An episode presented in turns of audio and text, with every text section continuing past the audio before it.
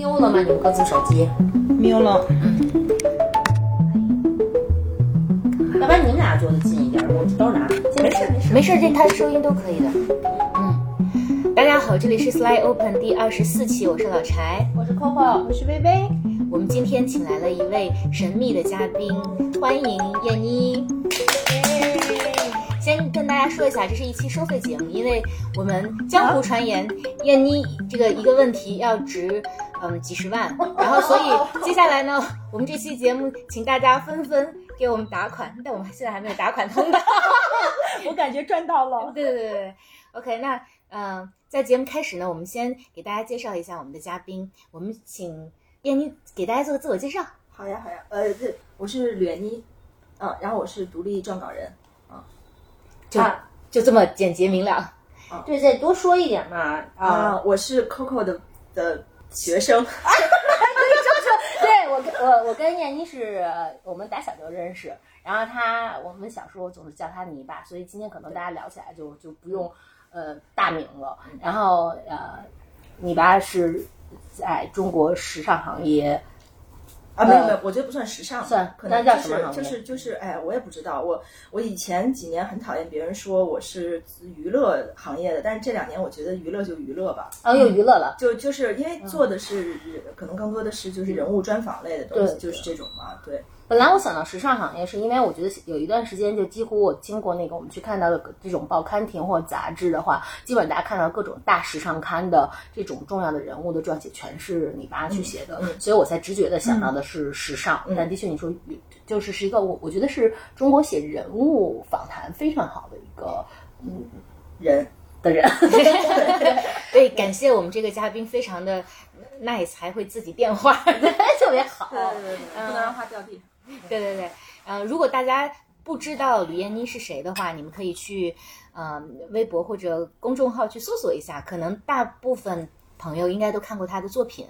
啊、然后我不知道你有没有看到微博上有人会，我今天看到有一条呃微博说，啊、说不知道吕燕妮是怎么做到，她每一篇文章的题目我都特别想看，哦是一个素人写的，你看过那条微我博吗？不不知道，你看标标题是吧？对对对对对对对，嗯，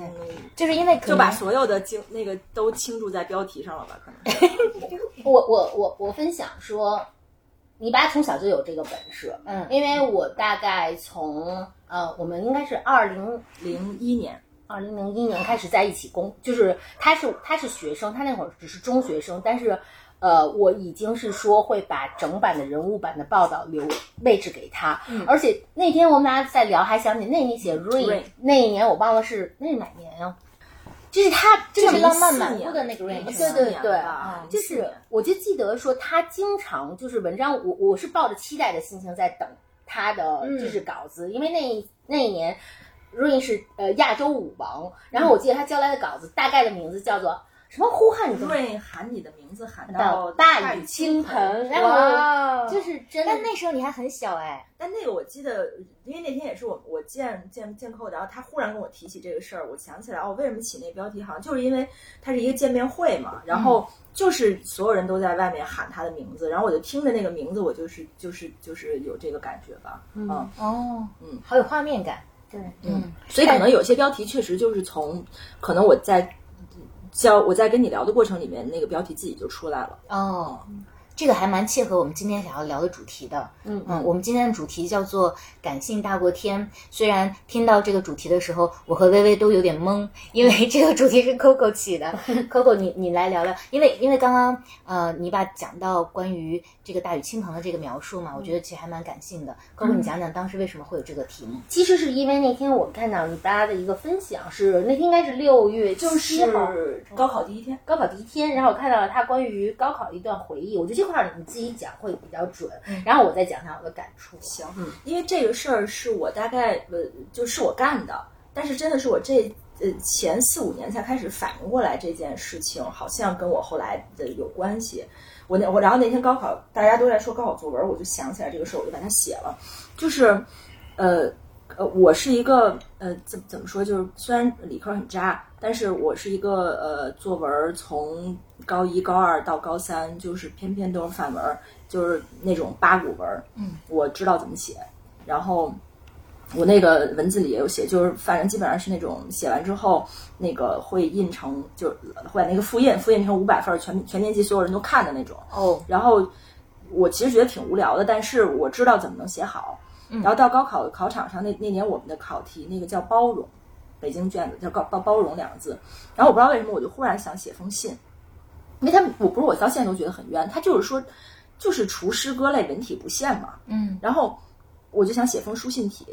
我就在考场上写了一封信，是以十年后自己的口吻写给现在的我的妈妈的。因为那个时候我想报外地的大学，然后我爸其实是，呃，特别认特别支持我，但是我爸有敲私底下跟我说，就是我妈其实有点舍不得我，但我妈性格也不跟我说，所以他就任由着我，呃，把就是志愿表上所有的能填的全填了外地大学，我没有一所北京大学，北京的大学，然后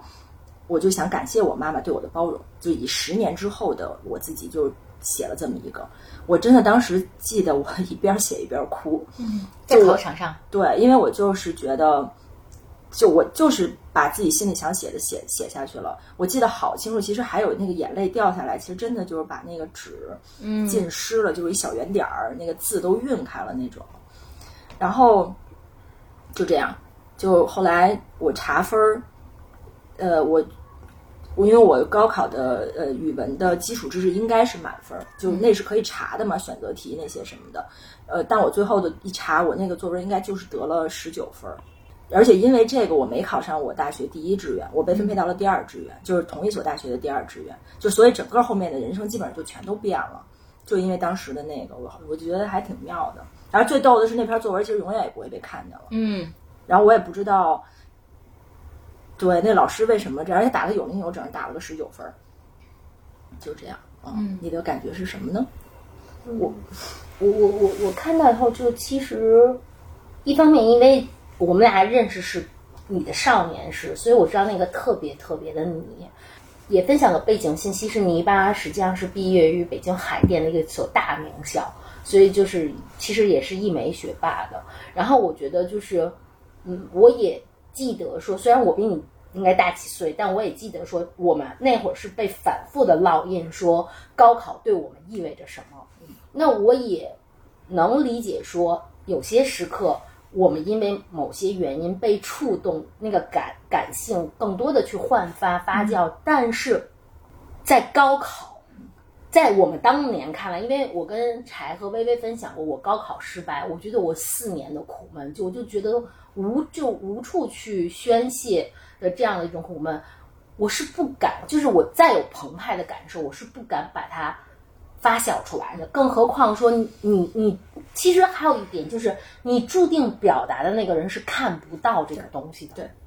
而我妈其实到现在应该是不知道我干过这样一件事儿。对，然后我觉得说，我觉得特别的你，特别的感性大过天，就我觉得你就可以忘记了是，就是你忘其记了。其实我挺自信的，我觉得那写挺好的，我不觉得那能不拿一那么低的分儿。对，就是我当时其实不是，就我觉得我还是有自信的，但我对，就是你不是为了掀桌子才那样写的，其实你是真挚的情感流淌，但你也没有说是因为你想拿它去掀桌子、去反抗什么，吧？对对，但你也没有意识到它有一丝丝不安全吗？一点儿都没有。我现在想，哦要不然我肯定不会写。明白，对，明白。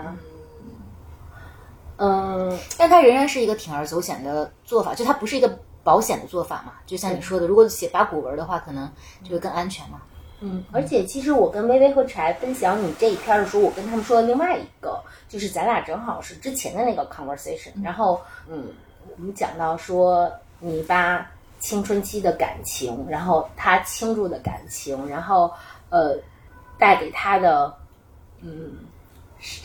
震撼，就是不是等等的，就是当我当我们俩可能这得过了多少年了，我们回头去看，其实你爸就是那天看着我就说说。喜欢喜欢有什么错吗？就是我其实是这两件事儿叠合的在一起，因为那天我看到他的呃朋友圈分享说，我并没就是我不知道说你觉得你一定能赢，但是他把我对于你始终就是感情汹涌起来，就全世界都淹没的感受就特别强强烈，所以我就说，哎呀，这个跟这姑娘聊一聊，感性大过天，其实是从这儿开始。你跟我说的时候，我有点儿呃好奇的一点是，难道大家不这样吗？就这个是一个能成为一个话题吗？就，它大家成为一个不这样可，探讨的事情吗？你你尤其可以问问你科普老师，但但是他能理解，所以我就在想，嗯难道不这样？这个事情很新鲜吗？我觉得我我能理解，但并不代表我有勇气去做。比如说，我能理解说，呃，我们靠近蜡烛有更多的暖的感觉，但我也理解说，有些人没有那么怕蜡烛的灼伤，但我怕。就是我我我自己觉得我能理解和我可以去做完全不是一个。所以你们觉得，你觉得感性是危险的吗？不，我觉得感情大过天是危险的。嗯，就是我觉得他无论是我对我自己来讲，我觉得他就。因为尤其你是一个常态感情大过天的女同学，就是你的生活中的清醒态，在我的概念中超过一半的时间都感情大过天。那我觉得，那这个它带给你的是，呃，我我记得我小学同你们流行就小学那会儿，咱们那个毕业册会互相写那个道别话。我当时记得我有一个朋友写给我的话，我印象很深，那是小学六就小学毕业，他就说林清玄曾就当年的一个作家，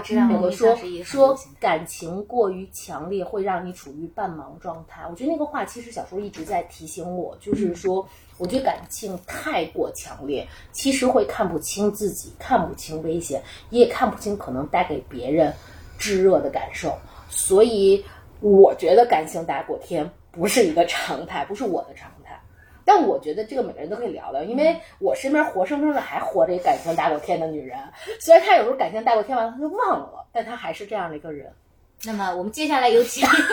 感性大过天的微微来跟大家分享一下。我觉得特别有意思，就是我会被归在这个感性大过天的这个行列里面。但是事实上，就是我们在做这期节目的时候，在就是开始我们在讨论的时候，我一直都在就是回想我看过的所有的这个哲学的呃著作，在就是谈论理性和感性的这个呃层面是怎么回事儿。然后我也在去做，就是赶快去 Google 了一下，就是我自己印象中的，比如说休谟怎么说啊，康德怎么说呀、就后来我 Google 了一半儿，我就停了，我就在想，这个完全不是一个很很很感性的行为，就是反反反而是非常理性的，试图用一些呃哲学框架来去规范它吧，来去就是给它一个 framework。所以我，所以我不知道，嗯，你俩为什么觉得我是一个感性大过天的人呢？因为我觉得你是一个对微微是那一种，就是其实它框架感特别强，就是它其实会，嗯，在我们的很多探讨中，它是那种会快速关联，呃，溯源的这样一个人。但是我看他，我会看你最重要的决策时刻，我去看到你事业重要的决策时刻背后的动力是情感。嗯虽然他也有很多理想，他也有很多你的自我实现，但我觉得你最大的推动因素是情感。然后我也看到说，在你感情特别强烈的时刻，你深情款款的，虽然特别理智的把两个人的关系拉回到一个你认为更长久陪伴的关系，但是你在那个告白的那个沟通中，其实你在描述的是说，你一步一步的努力推导走向的那条路径，但你可以为你的感情放弃掉一切。就是在我看来，我看的是你的最重要的人生时刻的选择中、推进它的因素是什么。所以我觉得你是一个感性的人。嗯，我觉得这个没有好坏。其实，嗯，我 Coco 说的也，他也很了解我。其实他的这个观察也都是很敏锐的。就是我自己有两个特别矛盾的呃想法。第一就是说，so what？其实如果你能够因为有一件事情就是。感性大过天，就是这个情感就是这么 overwhelming，就为了他所有的一切都不重要了，那你不觉得这是一个非常幸福的事儿吗？就是你不觉得这就是人生的高光时刻吗？就是那 what else 就是 that really matter in life 我。我会觉得，其实如果我们嗯每一个人在人生中有这样的时刻，是很很特别，也很也很幸福的。就这是一种呃巅峰体验。那另一方面，其实就是因为我自己对这个话题还还蛮蛮就是。挺挺我自己之前有点想过，就是说，因为那个到底就是情感和理性之间的关系是什么呢？那我们有那个就是电影和那个简奥斯汀写的这个《Sense and Sensibility》，可能在这个就是文学上，在这个呃和哲学上都被呃无数的人无数无数的先贤去去探讨过。那其实还有就是现在的就是现有的最新的这个科学。的研究发现，其实我们每一个人都是感性大过天的，in a sense，只是我们自己看不到。就是说，我们所有的决定其实都是情感支配的，只不过这个情感在很多时候是潜意识，就是我们的理性其实是用来来呃合理化我们的情感，合理化我们的一些决定。其实我们就是，所以现在就对于就是这个就回到一个特大的话题了，就就今天不展开说，就对于自由意志的探讨，就是其实现代的这个科学研究在很多的就大的层面都觉得人其实没有自由意志，因为就是因为去，因为我们其实是情感驱动动物，我们所有的所谓的理性都是为了 rationalize 啊、呃、我们的情感。就是这个，其实人人类在嗯，就是我觉得如果没有情感和理性之间的这样的斗争和就我们自己其实很多时候看不到我们情感那部分，可能也就不会有那么多文学作品了，也不会有那么多的呃，就是哲学家为此。特别殚精竭虑的想去呃理解这件事情，包括现在的脑科学家很多都在去研究，但是这个可能就就说远了，就是就是说回就是我们每个人的感受来讲，我我我确实觉得，就是说即便不是从脑结构去想这件事儿的话，从价值观来讲，我也是一个这样的人，就是我认为就是情感就是是最 powerful 的，然后它是我们的生命力，它是我们活着的动力和源泉，就是嗯。其实理性相对来说，它只是一个在好的层面，帮我们把很多事情做得更好，但它不是我们人生的驱动力，也不应该是我们人生的驱动力。说的真好。嗯，我在想这里有两个概念，就是情感是我们的源泉，可以，但情感是我们的源泉，是否一味就推导和关联到说感性大过天是好的呢？我觉得没有好坏，它只是一个 choice。嗯，因为我觉得，或者是说，其实每个人都是，你只是不知道你的感性大过天。是个能力。就我刚才在嗯听到你说的时候，我有时候觉得，嗯嗯，这也确实没有好坏高低啊。就我在想，好像就是它是一个，我同意你刚才说的，我觉得它是个自由。就我觉得感性本身能更自由，而且我觉得如果真的能很肆意的去运用感性的人，他其实不是没有边界的。就是我我不认同感性就是疯狂，就是呃无理智，就一定不是。我反而觉得健康的感性是你知道什么时候该收手，该刹车，就是你绝对不会让自己真的就是。我觉得感性是真实的面对自己的欲望吧，就是你你你面对你你真的去呃面对自己的欲望和需求，跟自己就是特别真实。有的时候理性它反而是。当然，这也是对，就是压抑，或者他可能总是跟、嗯、呃规范和压抑有关，而感性就是你你真的去去面对自己的真实的欲望。嗯，我理解的，比如说为什么我觉得薇也是感性大过天的人，因为你把我今天第一天第一次见，所以我从薇这个案例出发，我觉得就两个点，第一个就是在你有所选择的时候，比如说你把你的时间，你的呃，知识到底都放在偏感性的部分还是偏理性的部分？其实你明明可以调度非常多的理性，包括你的知识去处理很多事情。然而你在面对生活的时候，你还是将更多的时间和精力投入在了对于感性的这个调度上。这是第一个，就是你的资源分配，因为它感性让人更开心呀。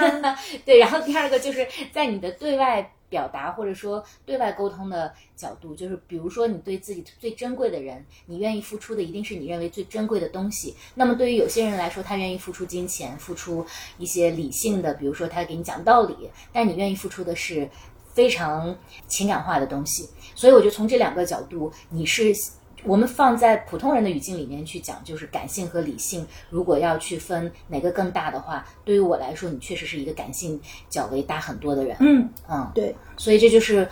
我的观察。那我们回到这个，你呢？你自己呢？我自己，Coco 把我归在 Coco 这一国的。Coco 认为今天我们四个人当中，我和他是属于你用的词叫用被呃感性包裹的理性派，对吧？对，但是。我我我我在今天讨论之前，我也没有想清楚我是哪一派的。但我觉得你也是一个特别，就是你是一个感受型的人呀。就很多东西，你其实有细腻的感受，而且你会用文字把它给表达出来。所以我今天就是想先跟你们三位讨论说，我们定义的感性是什么，以及就是什什么样的是感性呢？刚才我接着问微那个，也是想讲说，就是感性在你的定定义中关联了什么？因为我从微的分享的呃最后一个 point 中，我听到的是微把感性和感情呃感受比较大的关联在一起。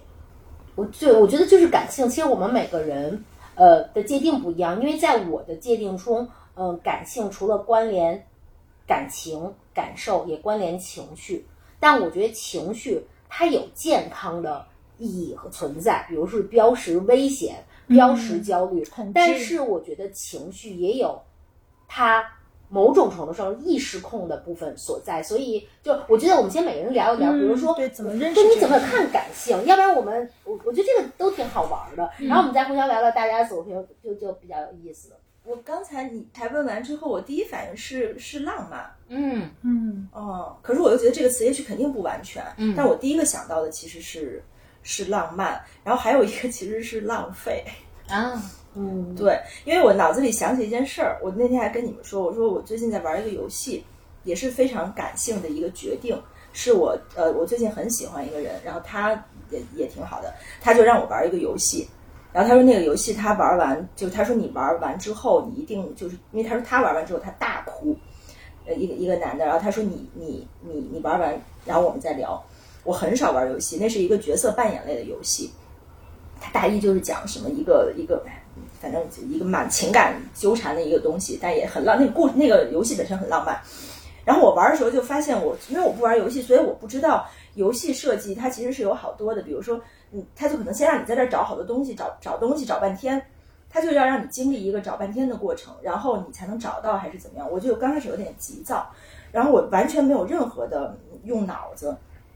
然后有的时候，比如你找到了之后，他就会问你说：“你现在找到了，你是去下一关还是在这儿待一会儿？”嗯，我就会选在这儿待一会儿。然后你知道在这儿待一会儿，什么事儿也没有，你就在屋子里站着，或者你可以继续在屋子里转。我有时候费半天劲找完，然后我就就会选择在这儿待一会儿，没有意义其实。嗯，但我为什么就觉得我好像就把这个事儿当真了？嗯就我真的觉得我好像在在玩这个游戏，然后我也没有赶时间。比如说，他说你你玩完这个游戏来找我，就那个那个那个那个男生会说，然后我想反正也不着急，你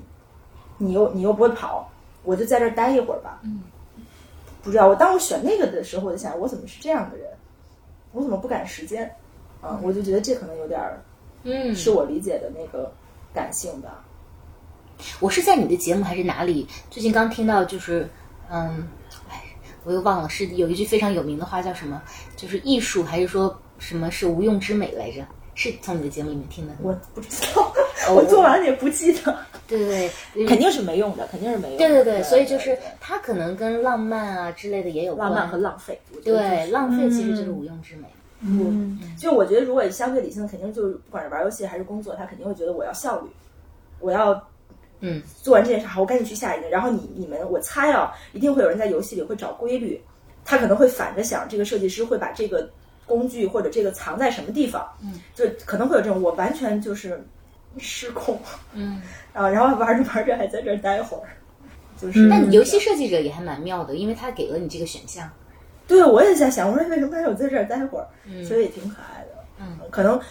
他不知道，也许他也想，可能有一些人的情绪会需要在这儿舒缓一下，或者他也很自信，他设计的这个游戏空间跟这个环境，你是可以在这儿待一会儿的。嗯其实就是原来我看过一个就是设计游戏的一个课，就是它其实是嗯，就是所有的游戏设计者，他首先都要是一个就是人类行为的一个就是 scientist，他会先研究就是人类行为学，因为他所有的这个游戏的这些 algorithm 其实都是符合人性的这个行为规律的，所以我觉得这个也跟其实就是这就就是。也这部分嘛，就我们可能有有一部分的我们就是有这样的一种需求，所以有一个游戏设计的好，它就是会满足各种不同的人的、呃、需求需求，对跟他的它能包含他的性格上的这种各种啊。对，所以就是说，嗯，所以才就是我们昨天还在探讨这个，就是说那，嗯，AI 其实可能它带来的这个 power 可能是无限的，因为它如果就是如果它通过 deep learning 去学到很多人的内心深处的那种。就是特别的情感驱动的那些东西，然后他把这个真正的掌握了，其实就是说你，其实我们最容易被 PUA 的就是 AI，因为他如果他了解了所有的人性，所有你感性的部分，是用他把它变成算法化的话，那你其实是很容易被操纵的。所以人的感性是可测可，它不是莫测的，是吗？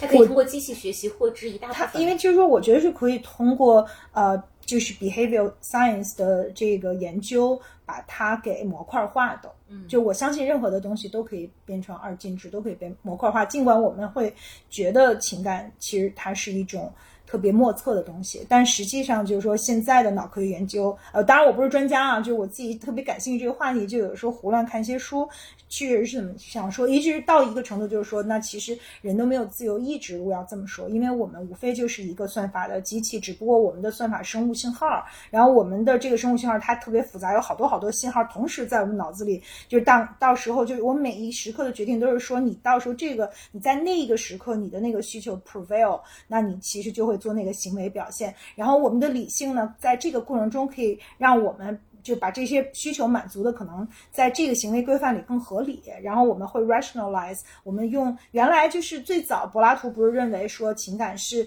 理性的仆人吗？后来就是哲学演进成，就是像 Jefferson 他们都说是情感和理性是相当的，就是说你有两个声音不断在打架。但现在的就是说，其实大家都。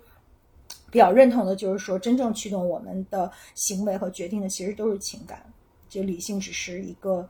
帮助我们去完成我们在这样的一个社会的一个制体制之下去满足我们需求的各种各样的行为表现。那我忽然想到一个问题，就是如果这个东西是可研究、可测、可训练、可可更正、可可可锻炼的，那你们会愿意是自己更感性还是更理性？就是在现在你们既有的这个成分配比下。我我觉得在回答这个问题之前，我想发出一点关于理性的声音。这，我我我自己觉得说，因为刚才柴去描述微微的时候，就会说他有两个指标去判断微微是偏感性的人。第一，去看微微把时间花在了哪些事情上；然后第二个是说看微微的表达。然后我在这边看呢，就会觉得说，呃，我我我一部分是同意的，但一部分我觉得，呃。还是有可以再进一步探索的可能的，因为如果去讲说看我的时间有哪些更多的去花费，我认为我花费在感性上的时间看上去是也并不老少。嗯，艺术啊，对对美啊，对对。然后同时第二个部分说，如果去看表达，我是一个抱抱，而且我觉得我也是，就是我觉得，但是我我去看这个，我去分享一下我自己的感受，这个。没有太多系统理论的支撑，只是我自己的认知。第一是说，我刚才去讲说，我我觉得感性，我关联的词汇可能除了情感，呃，感触，还有情绪，然后情绪甚至对我来说标识了一定的危险。但是除此以外，我觉得感性对于我来说有一个特别大的属性是那种，嗯，片刻性，就是它是你们在意此时。一明一灭，一开一放，这一刻你的这个 moment 的感受。而对于我来讲，就是虽然我也花费了大量的时间用在跟艺术、跟美相关的内容上，但我其实是把他们有一种，我觉得是有空间感的。就在我整个的矩阵中，他们其实被我不同的归类了，说它对我是怎样的滋养。就是我既有这个感受，但我觉得我是有一个空间感的框架。第二个，对于我来说，我觉得我也比较在意从时间轴的维度上它的价值，就好像说，可能如果是我在高考那一年，你的高考，我也想到了妈妈，我也感触了我我的那个眼泪盈于睫，几乎要垂滴而下了。但我想，后啊，十八年苦读，不要冒险，不是，就是我要对，就是 management，对，所以我觉得。就是每个人的感受不一样，但是对于我来说，理性不是冰冷的。比如刚才泥巴讲到一个词，说，嗯，你们你们可能就快点走了，因为你们要效率。我觉得我我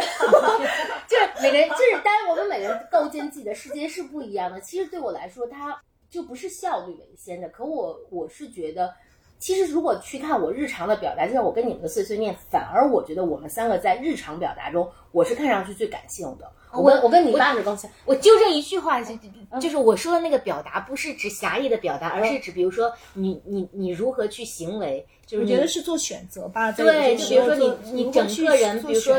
怎么去对事啊业，明白明白对所以所以你还是偏理性的。你那那那我同意，那我同意。然后我记因为美也是一种秩序，就是说美是一个中性词，我不认为它一定是理性或呃嗯感性，因为美也可以很理性。我我觉得那就。我我觉得，当然，就每一个人还是这样，就是我们每得到一个信号，其实碰撞回来的都是自己的嗯相应的思考之后进一步的思考。而我觉得，在咱们这今今晚的讨论中，我觉得我想补充的部分是说，与我个人的界定中，我觉得感性中其实它有很大的关联，瞬间爆发它的影响力。而我觉得理性很多时候它是有空间的舒展和时空的铺陈的，这个对我来说是区隔的。就是对，嗯我觉得还是有点抽象，要不然我们就是举一些生活里自己的故事吧。就在我们做选择或者我们遇到一些让我们记忆中最深刻的事儿，它是跟理性或者就是你这个决定是你是一个感性的决定还是理性的决定，就是我们可以分享一些啊、呃我我再分我可以先分享一个，但我可以在这个之前我就想到今天早上我有一个。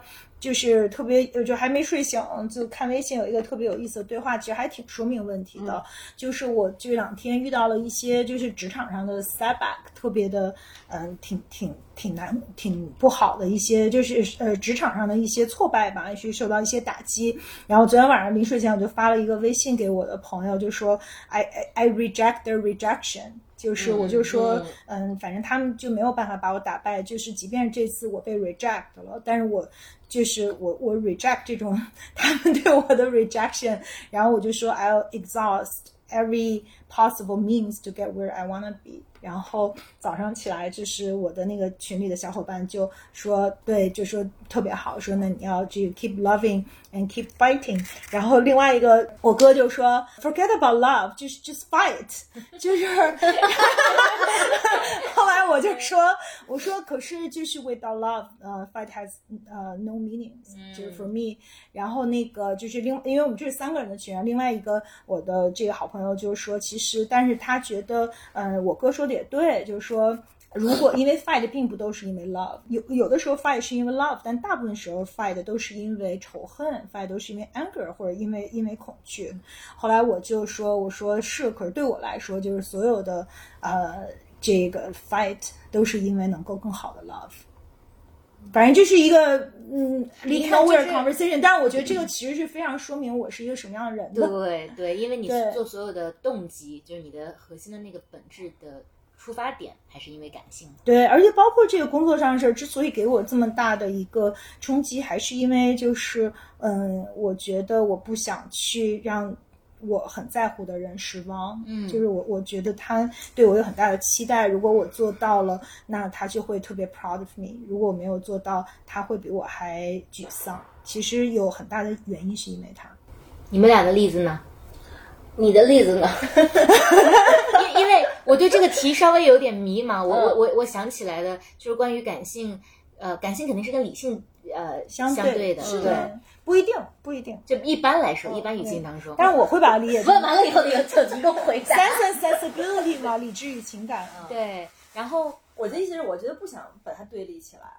那那就是如果我们要给一个定义的话，你要么是用否定的方式，要么用肯定的方式，怎么去描述感性呢？感性就是就是不想把它堆立起来，就是混我我不知道，我就混沌的一个状态，混沌。嗯我我我宁我宁愿想要混沌。啊，所以我其实也不知道我们今天讨论的感性到底是什么。然后我能想到的例子全都不是感，可能不能叫感性，叫直觉吧。就比如说，嗯、我在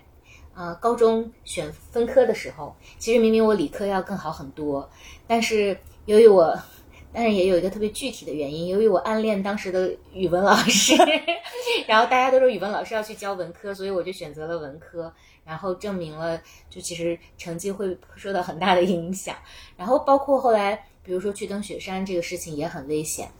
然后但但也是你喜欢男生喜欢登雪山，对吗？啊呃，有一部分原因，但更大的原因就是还是有点不服输吧。因为我之前节目里面讲过，就看到大家在，因为我是本来是第一组的，然后我们第一组遭遇了暴风雪，然后看到在我我们下车精疲力尽之后，看到第二组在冲顶的时候，就心里面有一个非常，这个就是跟理性稍微对立的，就是因为我当时以我的体能，以我的呃，就是教练的储备，因为教练已经跟着别人上去了，我其实没有教练的，以安全的考虑，以甚至亲情的考虑，因为我妈给我打电话已经哭的不行了，我都不应该去做这件事情，但是我就不，我就要去，所以我能想到的就是类似于这样子的一些，我不知道这叫不叫感性，但是它确实不是一个看起来比较聪明的选择，但我仍然会做这样的选择，这算吗？你觉得算？其实我们大部分人生中拿的决定都是情感驱动的。嗯我还是回到这个嗯观点。嗯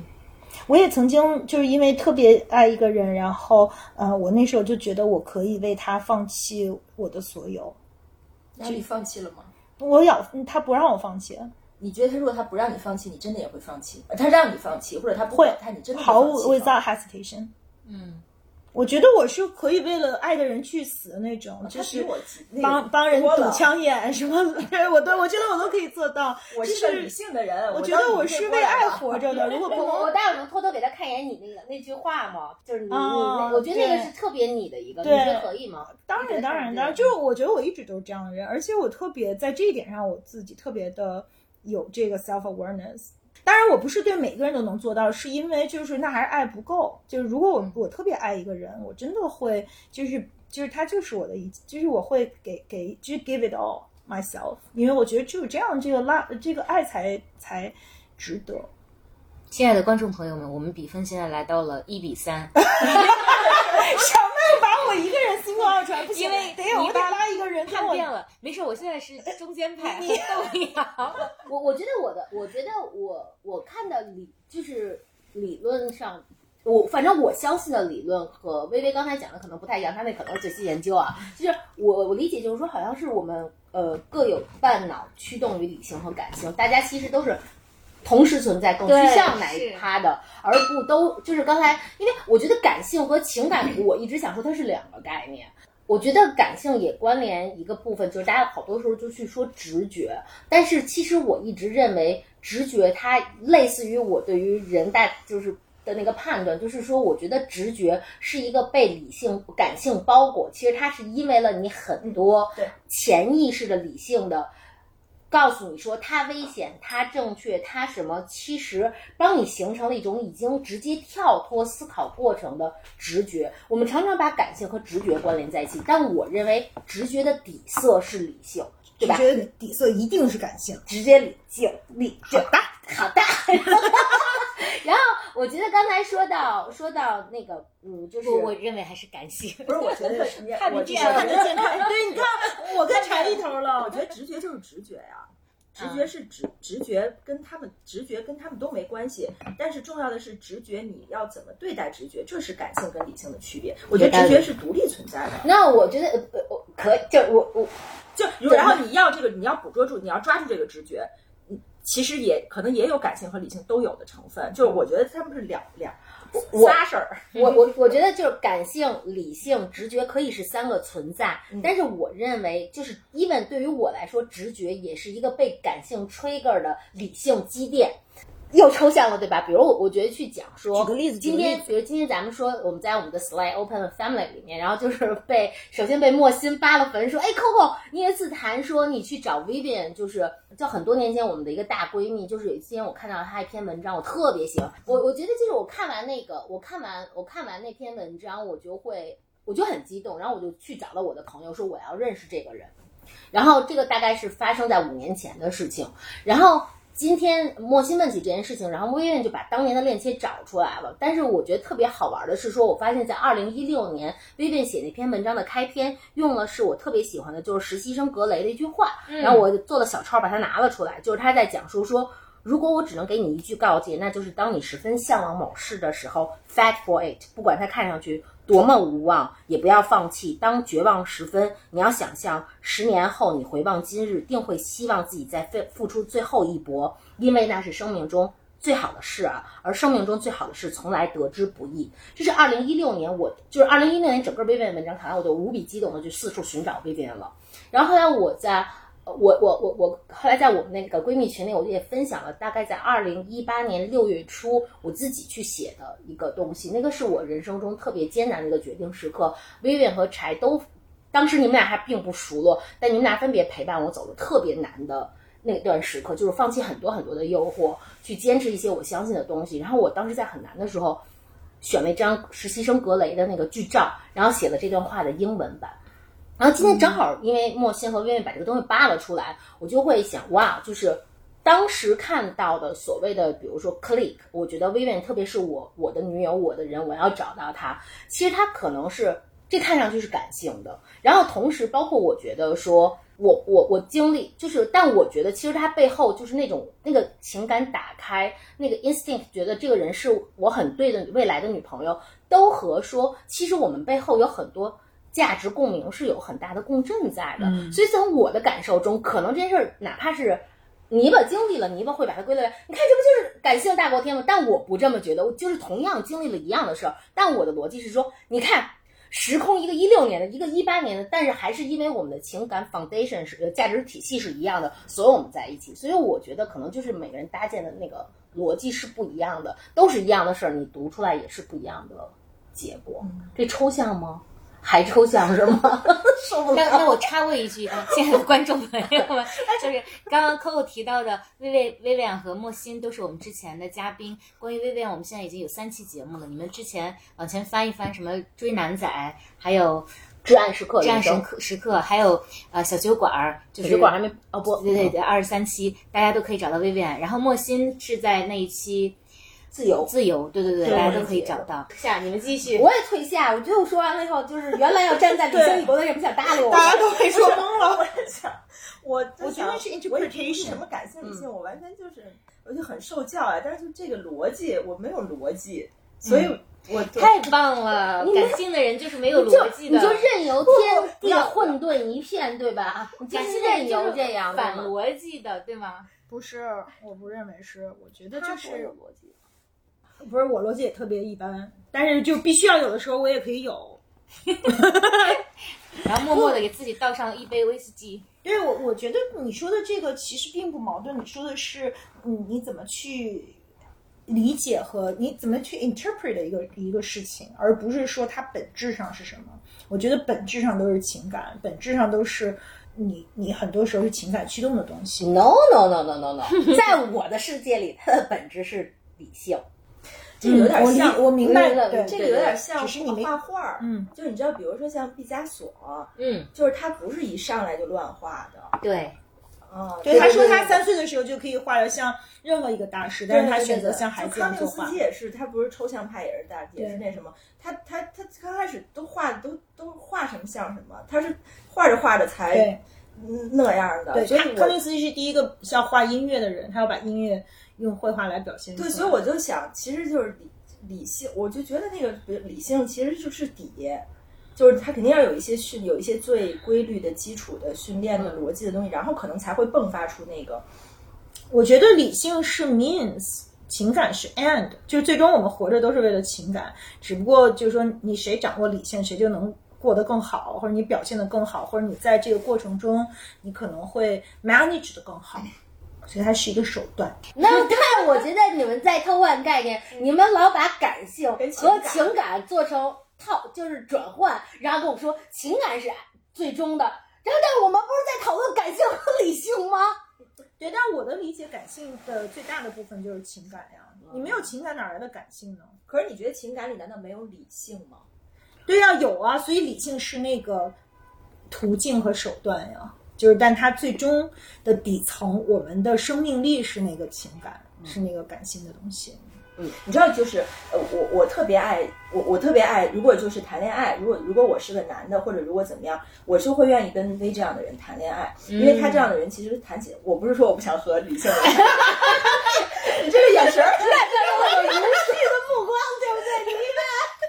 对，Coco 说到了一万点上，没错，继上次之后。你老是我没有那个，我就所以，我你都不能正视我，没事就是说不要对立起来，不要对对，就是我觉得感性的人或者是他其实会更有想象力，然后他这个事情在谈恋爱里就会变，或者在关系里就就会，不管是谈恋爱、朋友关系，就我觉得会更更带但劲。对。但是我想说，就是跟就是我如果是但有时候也会失控啊。对，但是我觉得如果是就看怎么说，就是可能就是论有趣，呃，我想啊，也许就是感情感驱动或者感性的人更有趣，是因为他比较就是 creative，、比如说那他可能更这个 risk。呃，就如果更愿意冒险或者更 creative、更飞一点，但是如果说做朋友，如果就是说给别人的那种，看你要什么，在一个关系里，如果你要刺激和 excitement，那就是感性更大的人可能更有趣，但是有的人他是在关系里要一种秩序感，要一种掌控力，要一种安全感，要一种责任感。就是如果是这样的话，就是就是理性的人会更好。比如说，如果你说让我现在去寻找一个伴侣，我可能会呃会希望他是一个。理性、感性兼备，但是甚至更理性的人，因为我自己就够感性的了。如果找一个像我一样的，这这这可能这俩人就没法过了。就是我可能就想要一个像就是 Coco 这种，就是他特别有逻辑、有秩序，然后他做所有的事情都是特别，你就永远能够 count on her，然后他永远不会 fail you，他永远不会不不靠谱，就他永远会在该出现的时间地点出现。以上发言就是一段典型的，就是以理性打底的一段 发言，真的，他有结构，然后他还想着先 先抑后扬，没有那么知识。但但是我说的也是，确实就是说，嗯，这个要是互补起来，是不是最好的呢？男生是不是更理性？就我们对于男生的期待，是不是希望他们更理性呢？他嗯，我你在期待啥？我我也想问你，把你的感性体现在哪里？你的生活里面的例子是什么样的？呃，我就我我前两天有一个工作，嗯，我就工作采访。首先，我前面呃，我大概去年这个时候有一次采访陈小南，就是凤凰卫视的那个。然后，因为陈小南的采访风格非常的呃非常的鲜明，就是他会不停的深挖深挖，但他那个深挖又是很善意的，然后充满了好奇心的那种深挖。然后我们当时在呃聊到其中呃，他正好之前有采访陈其刚那个音乐家，嗯，然后陈其刚比较大的一个事件其实是他儿子的突然的离世嘛，呃，与离，所以他其实去嗯作为任何的职业上的这个，他其实都要去问到这一段。但那天陈小南跟我说，他呃跟陈其刚表示，就是说如果你不想谈，那我们就不谈。我其实我是有一点儿惊没想到的，因为我觉得做这个职业，你肯定还是要带回你要的东西。我就问他，我说你为什么会这样？他说我就采访有那么重要吗？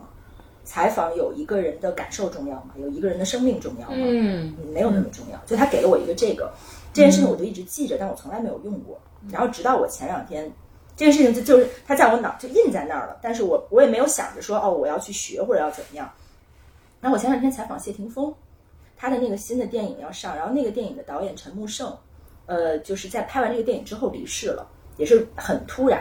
然后呢，呃，等于那是他的遗作。呃，我在去采他的前两天，他们新闻发布会上有一个事情，就是呃，主办方没有跟他说，就呃，在整个发布会环节有一个环节就是搬了一把椅子，导演椅上来，上面有陈木胜的名字，然后陈呃，然后呃，甄子丹和谢霆锋就在现场就就哭了。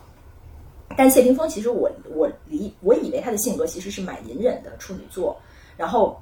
他哭到就是哭完，然后后面大概三四分钟他都没缓过来，就是环节继续进行了，但你就看到他其实还是在在哭。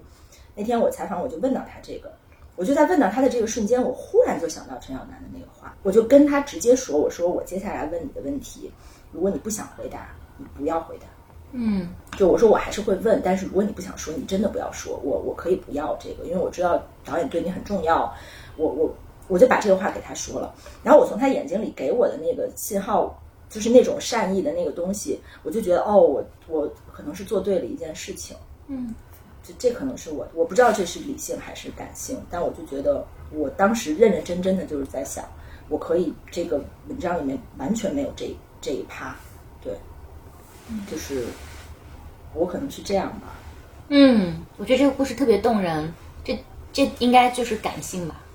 这明明是感性理性兼具，是吗？啊、那如果这定义如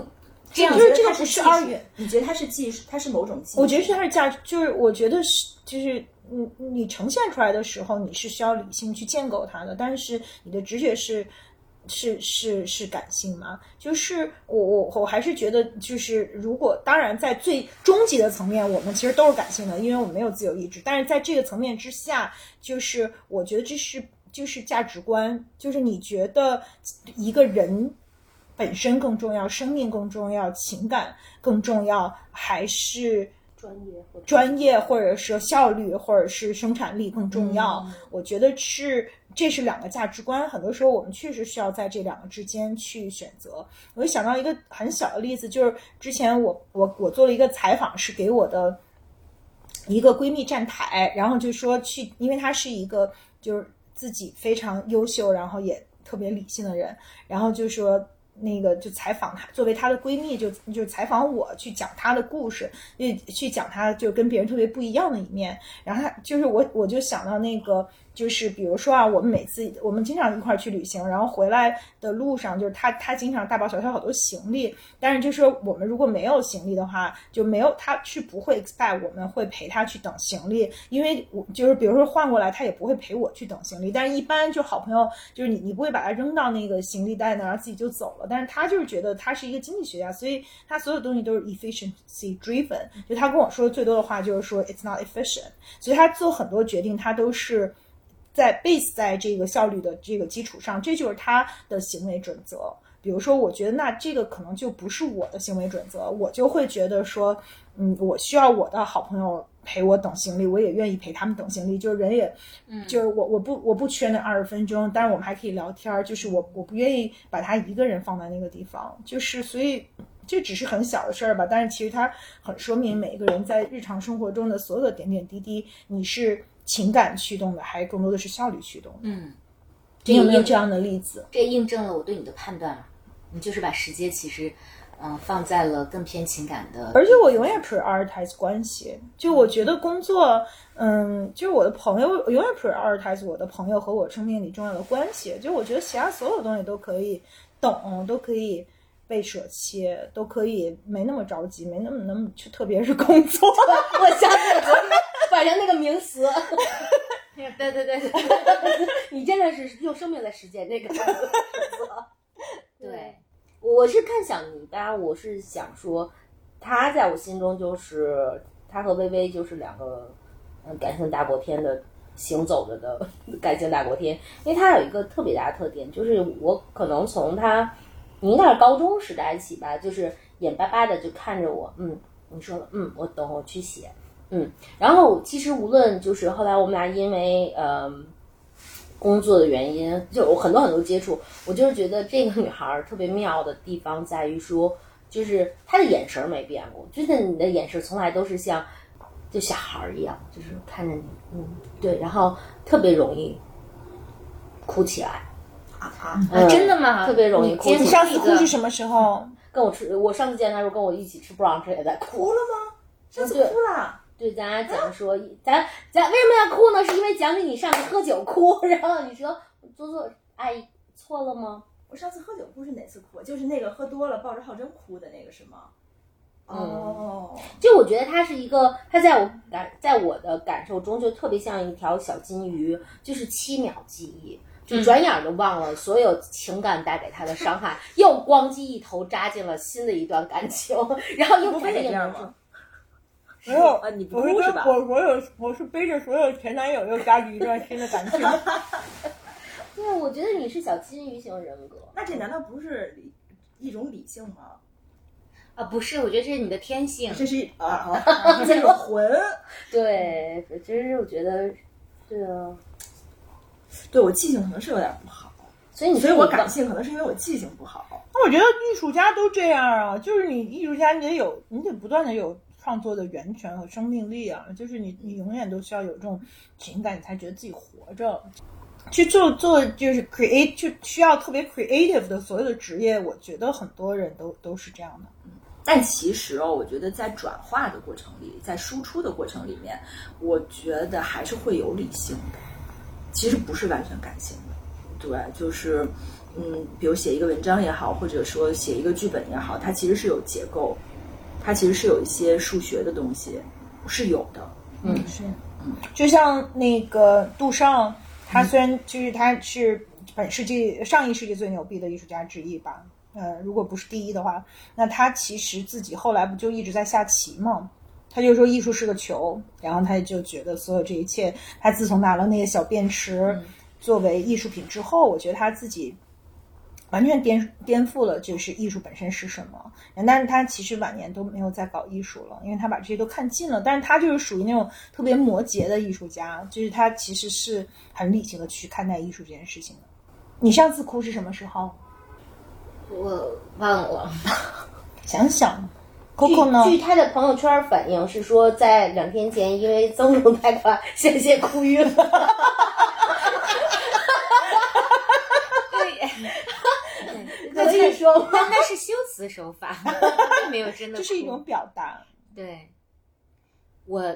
因为刚刚薇讲到他那个朋友在行李袋的那个故事，然后我就觉得我跟他的朋友有点像。比如说，我从来不希望别人，就我的家人或者我的朋友去飞机场接我，因为我是觉得我从飞机场抵达一个地方，这只是一个路程。如果他从他家到飞机场，然后再从飞机场拉着我回去，我们就变成了三个路程。可是你不觉得在飞机上见面，然后大家拥抱的那个抱抱的时刻特别的幸福吗？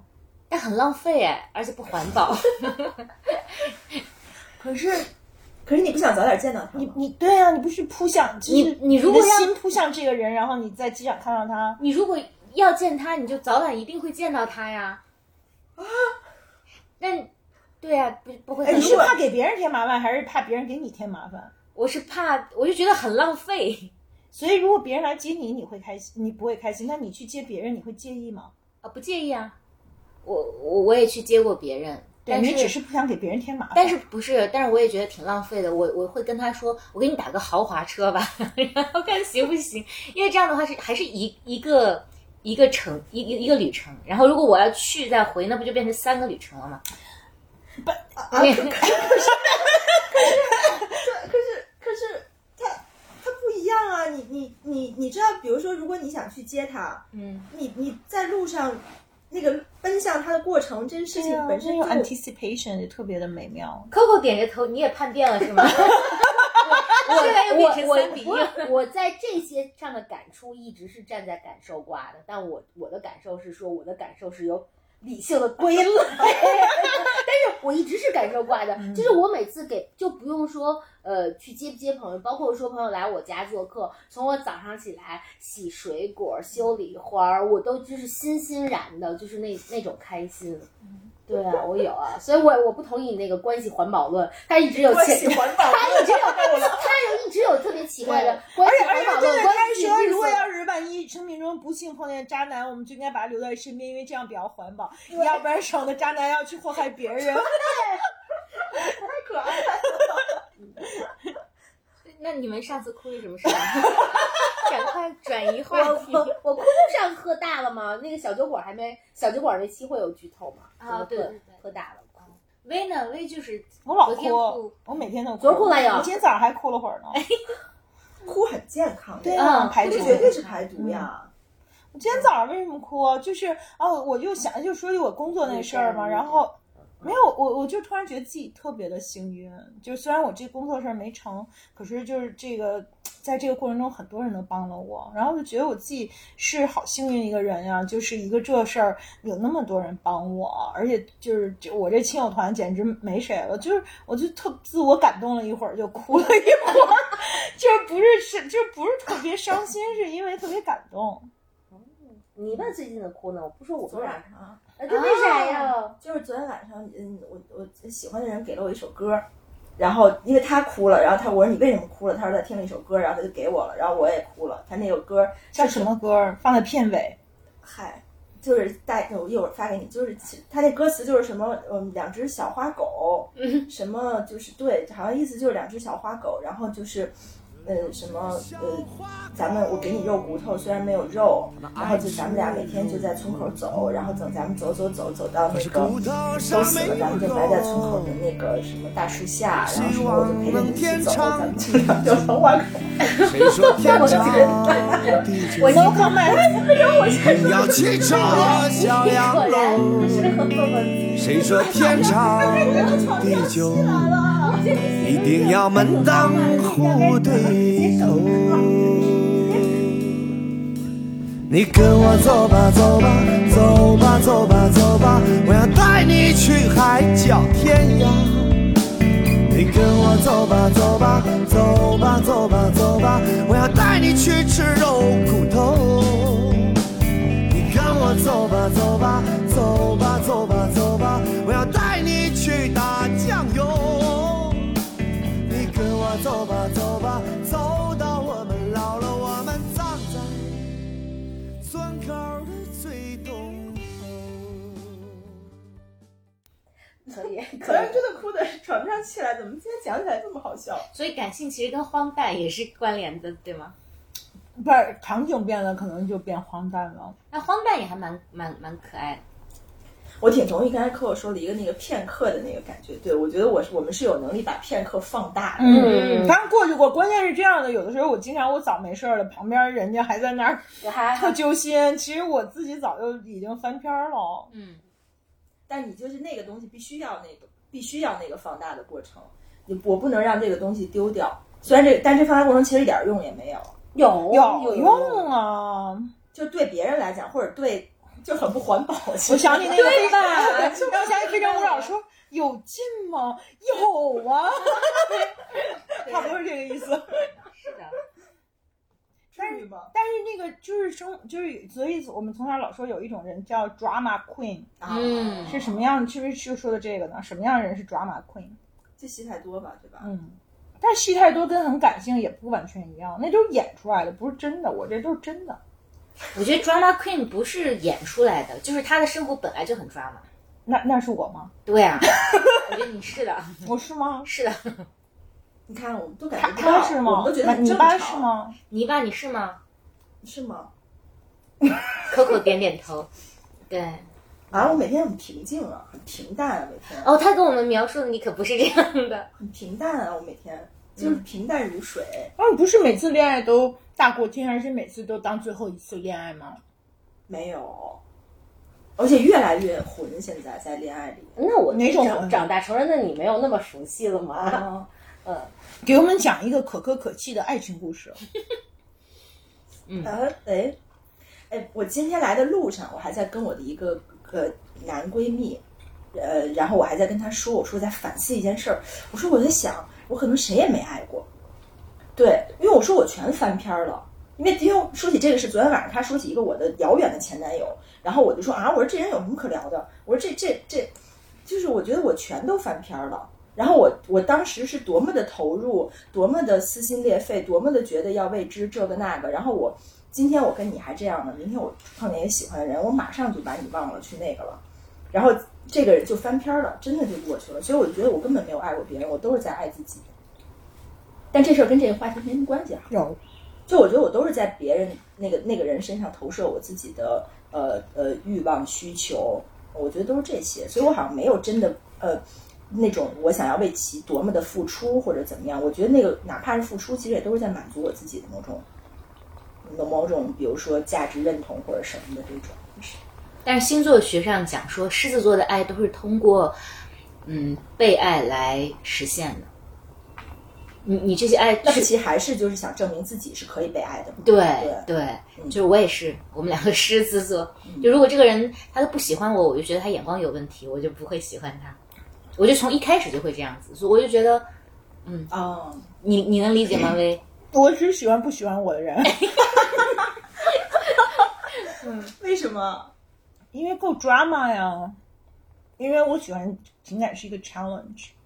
那你喜欢就没有困难创造困难也要上。你喜欢挫败感吗？我不，反正我可以 live live with it。那我我觉得我在情感经常挫败啊，所以没挫败感，你会没存在感是吗？嗯，我就会觉得没劲，倒不是没存在感。那你不是给自个儿找找对啊痛快找不痛快吗？就是给自己找不痛快。嗯，就这，要不然就哪来抓马呀？你要是就情投意合，你情我愿，俩人倍儿和谐，比翼双飞，那跟就别人就 Coco 了，就不是 drama 了。医院这个事儿，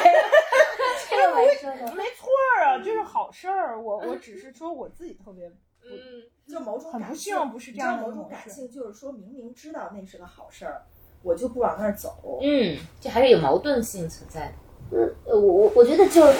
那是对的，那是好的，嗯那个是正正，我就不往那儿走。不是的，我能理解。不，但我觉得那个点就是我我想讲刚才泥巴说的一个话，泥巴说说他反思说没有爱过，说他爱的其实都是自己，但我其实是想想问说，那其实所有的感情中，我们不都是在寻找自己吗？就是如果你拿这个角度去解读，都是。然后至于你说那个是对的，那个是好的，我就往那儿走，不对。因为其实，在你真正的意识中，那个概念叫做那是别人觉得对的，那是别人觉得好的，而不是你觉得对的和好的。就是我我的 point 是想，我其实想问你们各自去想一想说，刚才咱们都把这个就是讲到爱这个部分和情感这部分都在讲爱情，但你去，那你能告诉我说你的友情模式也是这样吗？就是因为因为比如说你爸刚才讲说啊，我觉得我我。我爱爱过的都没有感觉了，但你对友情是这样的吗？但为什么在友情上你就不抓马了？你就不就分？因为因为我发我发现我不抓马。我觉得，第一，我是觉得友情、爱情各种关系中，我们其实都在寻找自己想要的东西。可是，相对来说，我觉得我是在感情、友情和爱情中相对比较 consistent 的一款。可是，我觉得你们不一样哎，你们都对女友都特别的忠贞、长情，不翻翻翻人如翻书，对吧？没有那为啥呢？因为这这满足的需求不一样啊。嗯，友情是那这么解释还蛮理性的啊。是吗？Coco 扳回一分，这友情是。共同成长，友情是陪伴，嗯友情是安全感和快乐。但是我觉得爱情是火焰，可以。危险。我觉得这就，我觉得这特别好玩，就是还是在看见自己嘛。因为刚才你描述的友情是陪伴，友情刚才你说那几个词儿，我觉得全都可以 fit for 我的爱情。嗯，这就回到说，我们每个人其实你上来怎么 label 你的每段关系，你的要的东西是什么哦，也许我就是不想要安全感对在情感的爱情的爱情，对对吗？因为在你看来，爱情的里面那个那个人是你的，可能是你的对手，不是你的伙伴。就是说有一话不是就是说，就是 everything is about sex, yes, sex self is about power。嗯，最终它是一种，就我觉得爱情可能是一种灵魂和灵魂的碰撞和纠缠嘛。就那哎，咱咱们不灵魂灵魂碰撞和纠缠吗？咱也碰撞和纠缠，我们碰撞，但我们不纠缠。不纠缠吗？不咋纠缠，陪伴不，我觉得哦陪就我觉得纠缠还是有它比较拧巴的部分的。那我们嗯不拧巴嘛，就是我我觉得可能对我来说，就我只是基于我个人的体验，可能就是在情感上还是有很多伤害啊，可能会有很多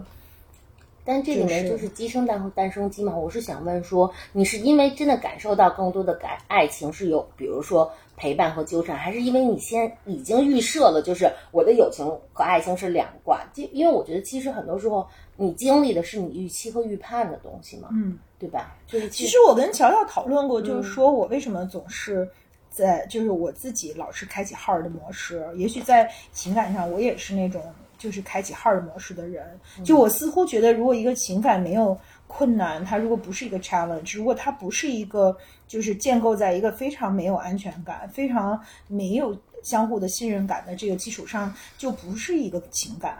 它就这就变成了哥们儿，它就变成了朋友。嗯，就我似乎觉得所有的情感都应该伴随着不安全感和危险，都伴随着不可得，或者伴随着某种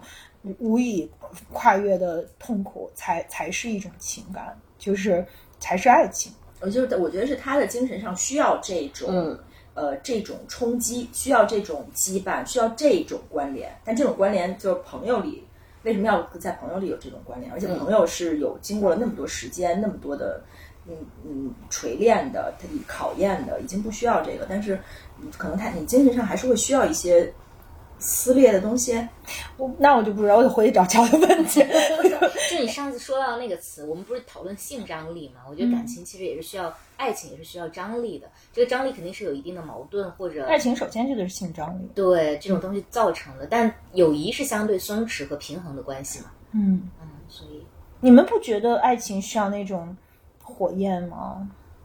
原来你那个我们小时候不是看一半是海水，一半是火焰吗？就是那不是爱情吗？柴，你不要老看着别人 最后就是谁跟不住谁答，然后柴大家的眼睛都马上瞟向了一个莫名的远方，试图回避这个问题。因为每一个问题都是灵魂。对你们每个问题都挺贵的。爱情需要吧，就需要性张力的，所以需要需要情感张力的，就不然的话就不带劲了嘛。所以就我们之前聊过什么是爱情嘛，嗯，但我觉得嗯，爱情跟已经转化成亲情的陪伴啊，呃，友谊啊，其实确实不太一样。就爱情还是需要有一定的戏剧性的。那这个戏剧性里面，但但凡有戏剧性存在，它就会有矛盾，然后只是说是何何种形式体现的矛盾。所以，我同意薇说的，它可能有一定的危险啊，然后可能会有一定的撕裂呀、是是有是有这个东西的，我同意。有两二比二，现在，哎，你是哪头呢？现在我我肯定是感性头的呀，现在三比一，三比二，二一。我那已经喝多了。我最终一定会赢回来的。我天哪！天哪，这么自信！我那你来讲讲。我想退赛。不要这样，冲到我这边来。因为泥巴的感性是说混沌，所以我就是混沌，我我没有资格参加这个比赛。我觉得好玩的就是看我们怎么看这件事情，因为在我看来的话，嗯，爱是起心动念，但我从来不觉得它跟困难、诱惑、刺激相关。就是我，我觉得这又回到就是我们搭构画这个蓝图的时候画的就不太一样，而且包括说，即使是说，嗯，柴说爱情和呃呃某种程度上转化为类亲情的这种长久陪伴是不一样的，我觉得也不太一样，就是我也不太同意，因为嗯，我我觉得。因为我我我跟我先生在一起已经很多很多年了，但是其实很多时刻我还是能够感觉到说那个是，那个是爱，嗯然后那个是陪伴。比如说那天咱们去玩儿，放了什么柴，就说说说呃，先生好会哄人，你记得吗？就是去你舅舅家玩吗？对对对对对，就是就是他还是会有一些时刻，我觉得那个那个时刻的底色是是爱的底色，就是不一样。就是对我来说，那个就是很舒服的爱情。那如果爱情和你的事业产生了根本的矛盾，你会对你来说会犹豫吗？听不见看不见，这是什么问题？不要拒绝回答。啊，就是比如说，如果你要有一个特别好的事业上能够进阶的机会，但是因此你可能就要就是大概是比如说 long distance，比如说你要就是嗯对，比如说你为了这个你的 dream job，你可能会跟家人分开一段时间，你会去做这个选择吗？他现在脑子里在进行理性的判断吗？还是他在我我在做理性的判断，因为第一，我觉得你们说的是一个假设性的问题吗，呃，而我觉得，我觉得对我来说有点难的是说，我一直的标准是说更好的做我自己，但是更好的做我自己的部分中，我觉得亲情对我来说是那个基础，让我特别心安的地方，而事业是让我的确它会有很多高嗨，哎，就是就是，但是他们两个。嗯就是到底谁？就是因为我觉得，就是事业上的成功和成就感给我感觉是那种强刺激、短平的，但是家庭的整个稳定是那种长长平的。是你的 anchor。对，所以我我我这的确是一个假设性的问题。我我我自己明显能感觉到说，当我去回答这个假设问题的时候，我还需要加入一个第三元素，就是 我当时是在什么样的生命阶段。就说真的，就是如果去想，这不是因为我在单身阶段，我在成为呃伴侣和我成为妈妈，就说，就我肯定我相信它不不简单，是一个只是说二元的去对照，但是。呃，这是我第一层回答。我第二层回答是说，其实我觉得我跟我先生特别搭的走了这么多年，也有一个原因，是因为我觉得我是那种说要做好自己，尽情呃挥洒型的。但我们家先生觉得说，就是我觉得爱情最好的模样是变成你最好版。the best version of yourself，、但是我们家先生觉得说，呃，爱情最好的样子就是你做你自己。所以我觉得对我来说，我为什么说它是个假设性问题，是因为，嗯，它其实在我家是不太成立的一个部分，因为我我们俩的确有过长长时间恋爱，就是呃，我我在国外，他在国内，或者我在北京，他在其他城市，就是在我们成为伴侣之后，但是其实这些东西对我们来说都已经解决了，因为我觉得在。我选我在选择这个长期伴侣的时候，我没有选一个跟我一样，就是都要事业上，就是就是都要做最好版本自己。我觉得那这事儿就没法没法弄了。嗯所以对我来说，其实它不太壮。嗯，但整体我的原则是说，如果非得抽象的回答，就是选择那一刻我自己怎么最爽最重要。因为我一直相信我不好，我的家庭好不了，我的孩子好不了，我的爱情好不了。嗯。嗯，那还是就是有一个理性的原则，对吧？啊，对呀、对呀、嗯。好完整的一个回答哦，好完整，泥巴露出了就类似这种选择的问比喻题，这种对，如果类似这种抉择性的问题、假设性的问题问我，你知道我会怎么说吗？我就马上要问你了。对呀、不知道，嗯，不知道，那你面临过吗？没有，我也可能面临过，嗯，就是根本就忘了。哎，你这种逃避型的回答，你知道吗？哎，我很好奇，你现在表现出来，你确实是用感性在践行你的，呃，这个具体的行为，是一种选择呢，还是说你天性如此？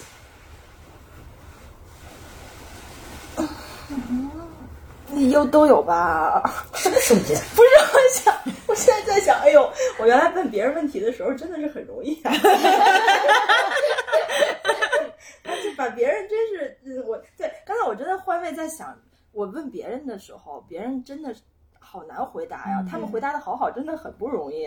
对，哦我从此会原谅那些支支吾吾的人。来吧，先回答好刚才什么问的题。题？就是你的感性和理性，你认为是自己的一种选择呢，还是它本身就是天性？我觉得肯定应该有天性的部分，然后剩下的可能就是每一个选择，比如说，比如呃，就回到最开始啊，就高考的这个做过这样的选择了，其实是一个无意识的选择，本能的选择。然后我做过了，我发现，哎，我的人生也没有因为这个而毁掉，其实它就慢慢慢慢会积累着让我往那个方向去做选择。嗯就我的选择的模式，我觉得就是会变。嗯就因为当我发现这个事儿没有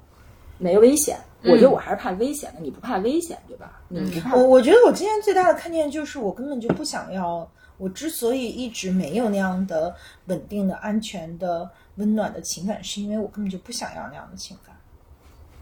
就是我就是飞蛾扑火型选手，你是的，嗯，因为我在想，那我如果要想要一个温暖的、安全的、永远都在那儿、特别靠谱的，就明明就有啊，而且明明就垂手可得，可是我就是看不待见人家呀，所以我觉得就是我自己的，就是对。就我只是以前没看到这一点，我只是来老怪人家不性感，现在我觉得性感也都是相对的，就是 还是因为他，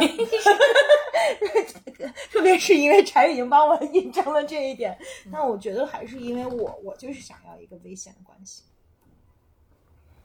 所以其实感性也好，理性也好，本来你就是注定的，对不对？我觉得这个人可能你要用理性的说法，就是基因里面注定的；然后用嗯宿命论的说法，就是你命里面注定的。但是我觉得其实我不，我觉得最终还是回到就是其实就是嗯，理性一定是情感的仆人。其实其实我们都是感性的，只是你的这个感性表现出来的东西不一样。比如说我表现的是 drama，是刺激，是危险。那比如 Coco 他想要的是安全，是温暖，就是那这也是情感上的需求。是你这个嗯呃感性理性是感性的仆人，这个怎么解释他那个环保论啊？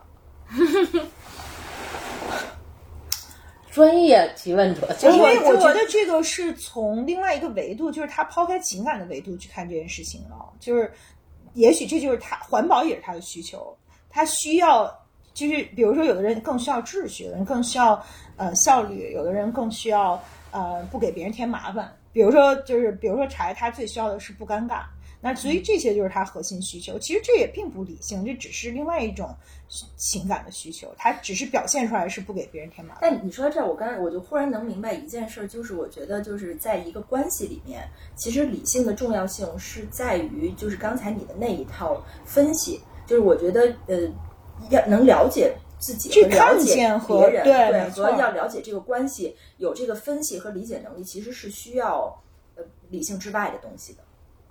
我觉得是，嗯，要看见自己和看见别人是需要理性的，这个时候理性就非常有用了。但是最终驱动我们的生命力，其实从来都不是理性。我个人觉得啊，另外就是我觉得，就是对我来说，就是我界定一个关系，还有一个特别重要的，就是说，嗯，就是 vulnerability，就是、嗯就是脆弱，就是我是不是能把自己的脆弱，嗯，毫无保留的展现给另外一个人，因为我展现了自己的脆弱，就给了他伤害我的权利，就是他给了他伤害我的可能性。那其实这是 by choice。就有的时候我可能，嗯，因为我我可能渴望一种情感，然后我明明知道就这样做可能会暴露我的脆弱性，那我也就是我给对方伤害我的权利，其实这也是一种选择。就是另外一方面，我又看到说，其实那只能说明我其实是很强大的，因为我觉得受伤害，so what？对嗯，包括付出也是，就有的人他愿意给，我觉得这个就是就说爱和被爱，我觉得爱的人永远都是最厉害的嘛，因为你有的给嘛。嗯他说这个时候，我想到我前两天那个最近有一个电影叫《热带往事》，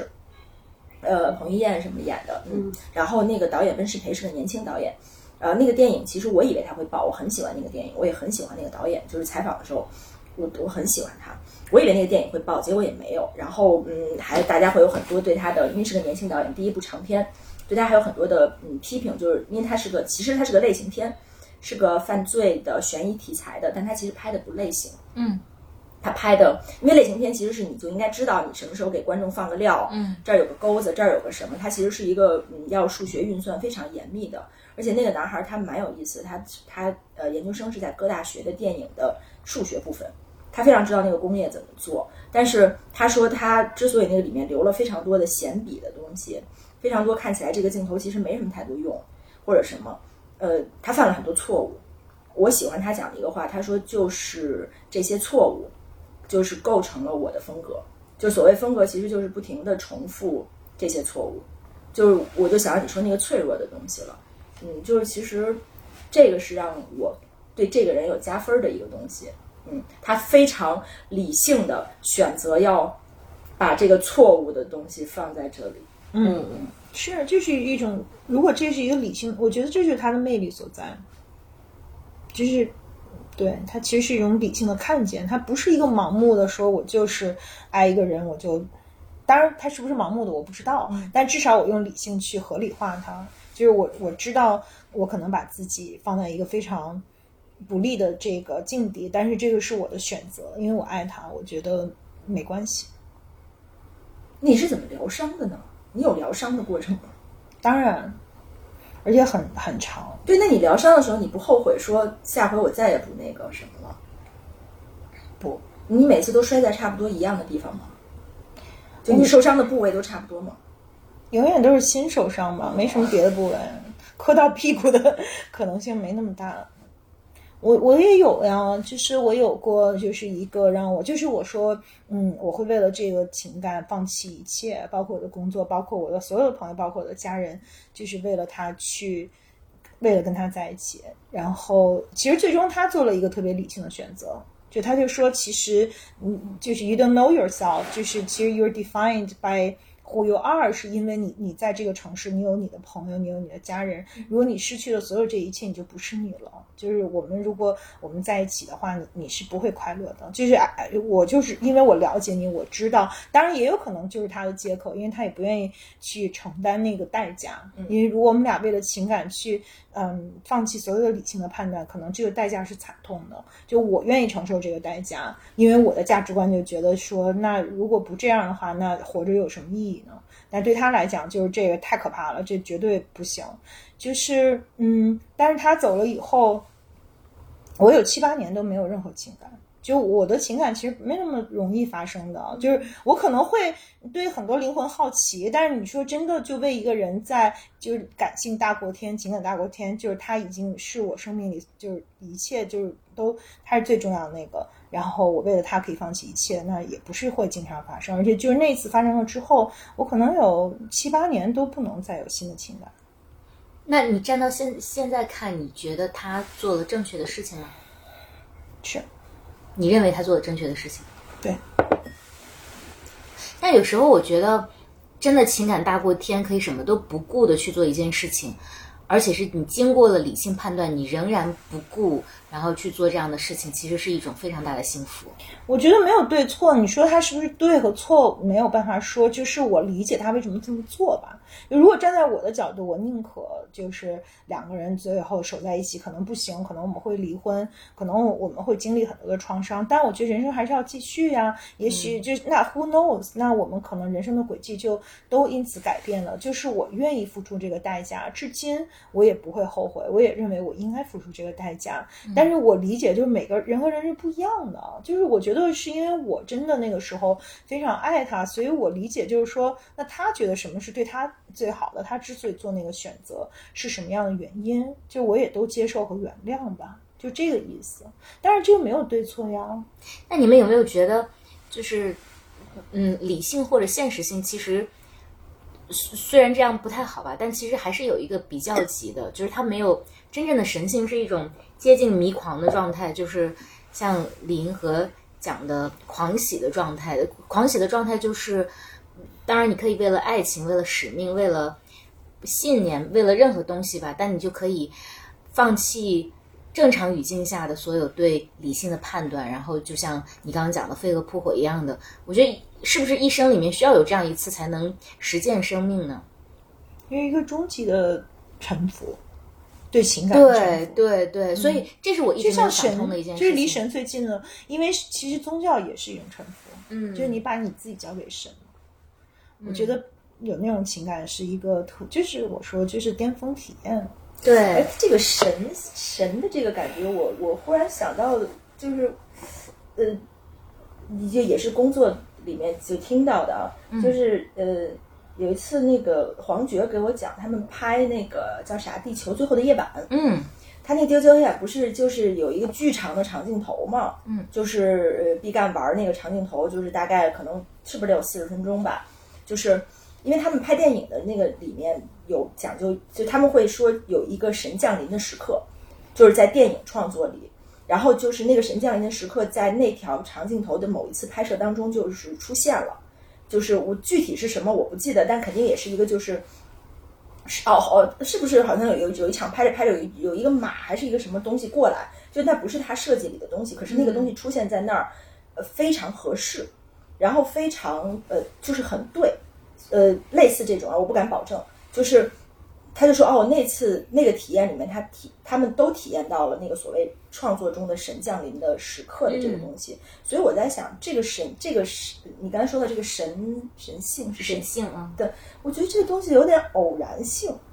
它是偶然的，对，但是因为古往今来有很多人，他们最终做出的那个选择，比如说皈依一个宗教也好，还是说我忘了是哪个哲学家，就是中世纪时期的一个宗教哲学家，他。发生顿悟的那个瞬间，是他从马车上掉到了桥下，然后他上来之后呢，他就突然放弃了对所有哲学和科学的拷问，然后他就皈依了上帝。我我是在想，就是因为刚刚讲到你讲的是爱情的案例，但是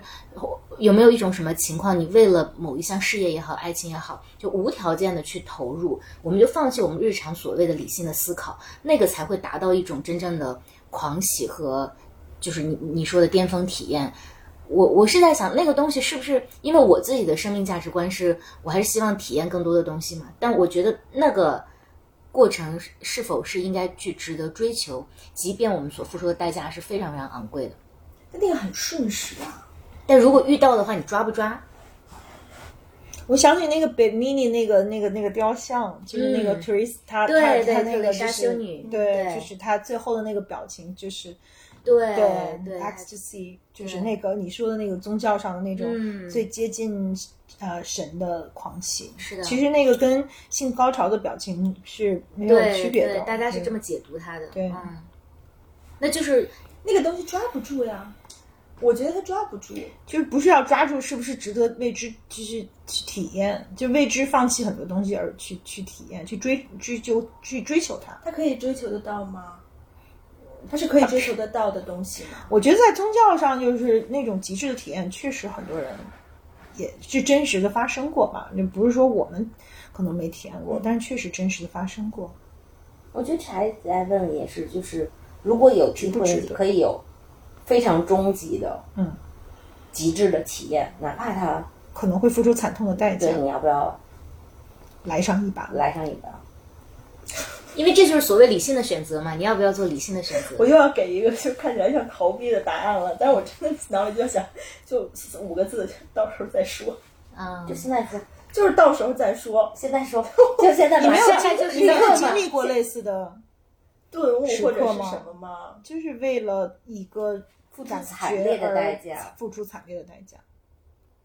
就比如说，我们我们如比如说不讲爱情的例子，就比如说，为了某一项事业，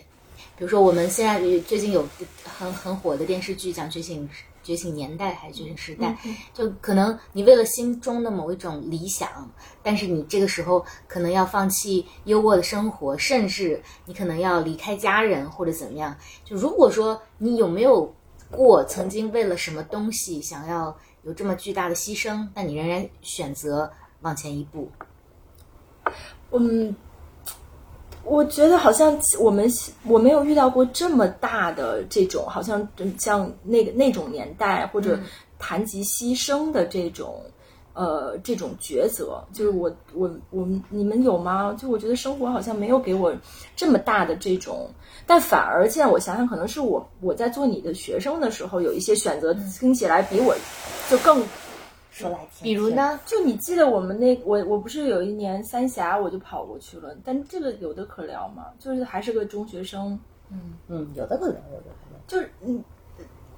就就是就跟另外一个摄影的记者也是未成年人，反正两个人就跑到三峡去了嘛。嗯，对，你们那时候你也不不问我。你也不管对吧？你你你这个老师你当时当成一个选题做了吗？你当时真的你觉得我能带回东西吗？能啊。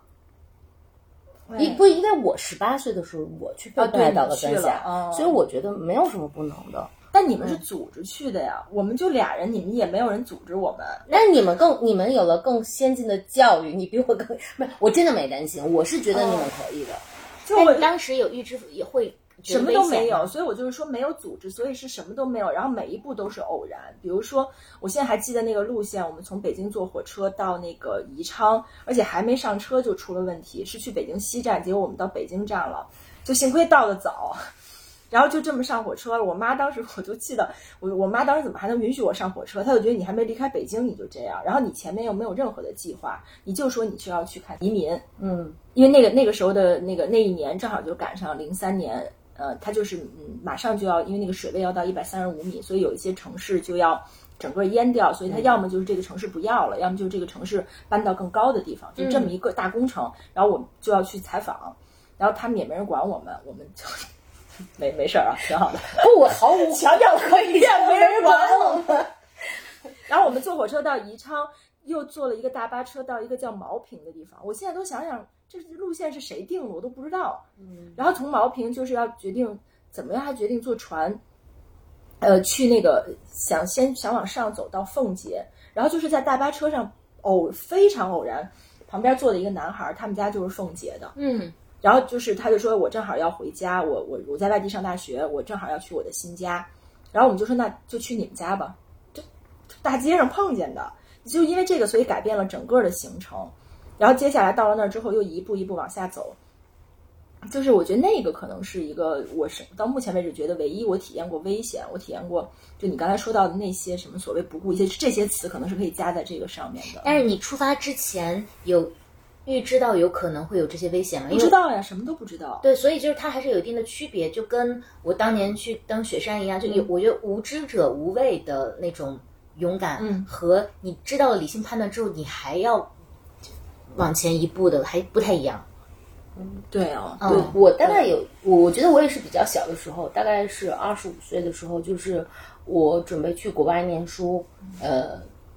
之前被发现有峡谷裂，然后峡谷裂当时其实。呃，我找了北京是最好的两个医院嘛，但他们给出了截然不同的结论。一边就会说你肯定是天生的，你要是后天有这么大伤，你怎么能不知道呢？然后另外一边说你肯定是后天的，说你要先天的，你早就走不了了。然后当然也给出了截然不同的，就是一个恨不得就说你立刻现在得做手术，脊柱上什么挂钩，你这别滑脱了。然后一个说哎你滑脱吧，滑脱完了你不能走了，脚尖开始麻了，你再来找我。就是其实心理压力特别大，因为那会儿已经是完全不能坐着了。就是如果那会儿我必须工作的话，我要么就站着工作，要么就跪着工作。就是我在家里写稿子是要跪着工作的。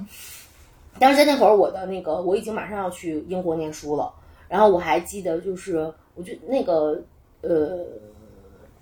我就就是我们就去检查了，但我们就选择了那个保守的，就是说你脚尖麻了，腿麻了，你再回来，到时候让他想办法。然后呃，我就记得我去英国那会儿去飞机坐飞机的时候，我就已经配上了那个铁铁铁铁那叫什么？就是钢板儿钢板儿，就是我是要，我就只要坐着超过一个小时，我必须带那个呃那个钢，全是带硬钢板儿的腰带，然后。我就跟我高中的另外三个闺蜜，然后我还记得，就是我就跟她们说，我还是决定要走，哪怕因为我特别想去那个去读书，读我想读的东西，然后我觉得哪怕嗯，就是我真的一个人在异乡出了事情，就是就腿麻了，或者真的有什么问题了，嗯，我因为那个是真实，就因为当时在中国的情况也很严重了，但我不想错过这件事情，我就说，嗯，我真的有问题了，我也要去。所以我的确就呃，我我在英国特别小心，就是我念书就是长时间做完了回家就要去做那个背肌锻炼，然后中间的确有过一段时间，我觉得那种恐怖是因为在在在在写论文的时候就你其实会忘掉时间的，你忘了说你过了一个小时没有做那个背肌锻炼了什么的，然后自己呃去上学的时候走路就发现呃腿越来越麻。从脚麻开始到小腿麻，其实心里是特别害怕的。就是那个最危险会到什么？就是会，如果你不治疗或者没有得到系统的那个呃康复训练或者什么之类的，这种会怎么不，样？就是其实医生说的都特别不一样。因为首先我是，就当我感知的时候，就特别严重的，是那种就是没法做，做直就尖锐的疼、酸痛等等等等，就是那个是我出发去看医生，然后后来就是。但是就是，我我我的感受是说，一个是你持续在这个状态下，你戴了那个以后，你发现它没有再加剧了，就它不会是说那个酸痛一直一直在加剧。然后其实那个脚麻的情况是后来才会，就是好像是就是当时我在国内的时候是没有这个状况的，只是医生跟我讲说，如果你到很麻很麻的时候，你就得赶快回来了，就是可能是说，因为我那个当时是说。什么位置上是相当于有一个裂，就是跟骨折一样的那么一个东西，叫峡骨裂。但我自己也不是特别特别的。那你觉得你做了理性的决定吗？这显然不是一个理性的决定。安徽一分是说去继续还是要去读书不，但是因为我我我是这么判断的，我是觉得说，我可以先去念，因为至少两边权威是各有各的说法，就是一半儿是一半儿的。其次呢，按照这个就是。其次的话，我我我自己预估是说，它不就是它即使恶化，它不是那种嘎嘣一下我就完了的。就我认为说，它即使恶化，我也是可以打个飞的回来的。就是我还是觉得，就我我我，这不理性吗？就我认为它虽然也是越来越不理性了，但是如果这么谈的话，其实就很难说。比如说魏刚说的，那你愿意为了爱情放弃一切？就比如说我们刚刚举的各种例子，假设你预知了这个结果，你也愿意去承担的话，那它算理性的判断呢，还是感性的判断呢？就是你其实是合理预估了成结果的，然后你愿意承担这个风险。就是不一定我的预估合理，但是就是我这是一个 conscious choice，嗯就我即便是这个结果很糟糕，那我认了，嗯因为这个对我更重要。嗯那这算理性还是感性呢？你爸，你觉得？我觉得这算对自己有有嗯认识，就是你自己能给自己兜底。嗯我就是就是说，就换句话说，就是说我肯定不会为一感情去自杀什么的。对对对对对就这个是特别 extreme，就是你完全失控了，然后你的理性完全不起任何作用，你整个这个情感这根弦就断了，然后你甚至就是你的生命都无法延续了。就反正我我觉得我自己是不可能把自己放在那样的一个境地里的。嗯那如果说我为了呃情感去做一个重大的决定，那一定是一个 conscious choice，是因为我觉得情感对我来说就是大于天的。嗯就他每次说到这个的时候，我现在就我就觉得今天这个聊完，我就发现人不是。就是你刚才说的，其实人，我不觉得我自己也是，我不是我是感性的，然后我就感性面对所有的事情。对其实不是的，对，它不是二元对立。对的，对而且我现在觉得我的感性可能全用在了我的创作和我感受力，嗯然后我的这种上面。但其实嗯生活情感上，我觉得我挺理性的，我永远都知难而也不是知难而退，就我永远就是就是到时候就撤，嗯我就我绝对就是趋利避害。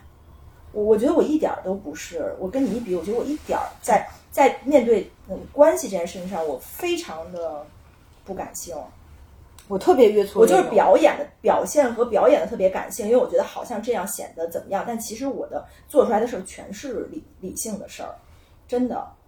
有没有存在一种可能，就是你你越来越大，已经忘了来时路？如果你跟我说过去呢，我看你可不是不是一年、两年、三年、四年、五年。如果你跟我讲，我们讲，我看到所有东西纯粹都是在你可控范围之内，特别理性的表演，那我想说你演的有点。不是理性的表演，是表演感性。对就是说，是我我我我不知道，就包括回到柴说这东西是不是注定的，我不知道，因为我有时候觉得，就是你被情感伤害了，你就稍微受了一点点，你又被伤害了，稍微，我我我觉得他其实还是是不是注定了？这个对，我我我不不知道知。道，但是我觉得跟我们底层需求有关，每一个人的需求是不一样的。嗯还有一个就是我老跟乔乔讨论，这是一个特别难的一个死扣，就是就是说我们怎么样去理解，就标的自己需求呢？就是通过感受。但是其实我反而是这些年就感感受特别卡住，就我总是跟他探讨理性理论，然后各种理论框架、各种哲学、各种心理学流派什么的，然后他就说不行，这个这个讨论太抽象了，就是你一定要回到自己的感受，你要学会去感受。然后比如说，如果我俩的这个就是咨询的探讨，就是他总是说让我去我的这个 narrative 过于理性了，就是我不是他不是想听发生了什么事儿，而是他要听说这件事发生的时候我是什么样的感受。嗯但是我有的时候就是在我特别的呃难受、特别卡住的时候，我真的是不能没没法形容我我是什么感受，就是或者是我甚至就跟他说了一大堆有的没的，然后最后。兜出一事儿，他说：“我，这大事儿啊！你怎么 就你怎么不从一开始告诉我你的感受？为什么你到现在才说？而且你只是叙述这件事儿，就是你没有叙述感受。所以其实就是对我来说，饶是我这么一个感感情感受大过天的人，我有时候也看不见自己的感受。特别是在特别疼的时候，你可能就有一种自我保护的机制吧。嗯，但是就是就是就是去瞧瞧的时候就看不到感受，那你就嗯，其实看不到自己真实的需求。但是我们活着就是还是要去满足我们自己的需求啊。那其实这样就是才才是美好的活着呀。哎，他这么一说，我倒觉得我好像还有另外一个呃呃呃机制，就是说我每一次当我的情呃就是所谓的感受特别强烈的时候，我就会有一个那那绝对是理性的东西，就有一个东西跳出来，就是看着我现在感受到的这一切，然后我真的觉得你你一定要就是。我要记住这个东西，然后我一定要，甚至当时我就要描述出来，而且我要记住是怎么描述的，因为我觉得这东西对我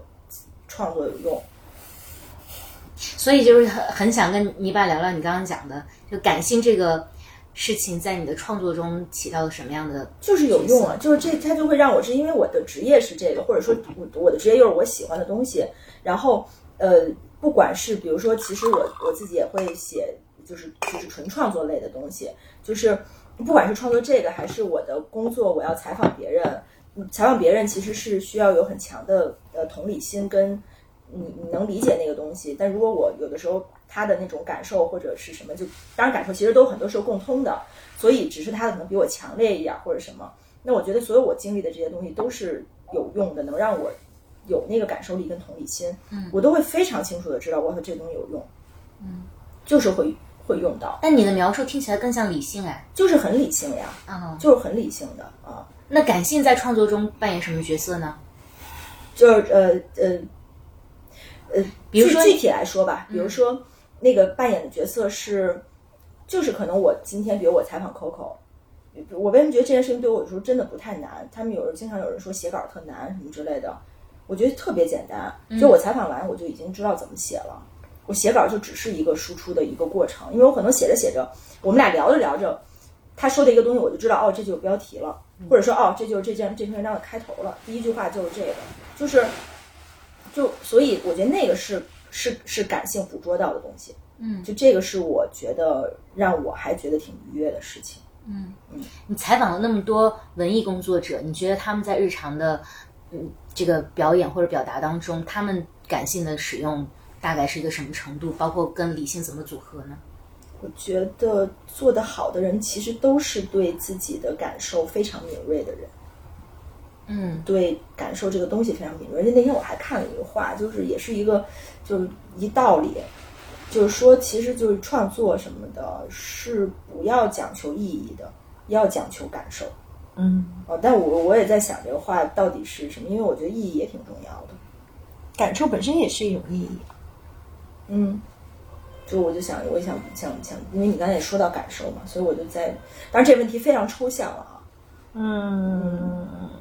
是，就是可能就是具体，就感受如果当绘画被赋予，意义，它才能是一个更有价值的感受了。我觉得感感受本身就是意义。嗯，就像就是当然就是比如说，我觉得呃如果就用绘画来去讲的话，它比较容易具象吧。就是说，你看，就我觉得绘画它就或者说视觉艺术，它就有两个流派，一个就是特别在我看来就特别摩羯的那个流派，就是它是技术派的，它就是不断的去寻求技术边界的突破与创新。比如说像塞尚啊、达芬奇啊，他可能他们都是这样的流派。但还有流派就是用生命在创作，像梵高，他是最典型的嘛，就是他完全是用感受在创作。就他肯定是不会去想什么建，就是他建构了一些技术，说就是比如说那个塞尚，他可能追求的是一种什么立体的，他这个构图他怎么样，他用这个颜色，他原来从来没有人这么用，然后他没有人这么画，他就是他就要探索这个，但是他真的是一个技术派，他就在技术的边界去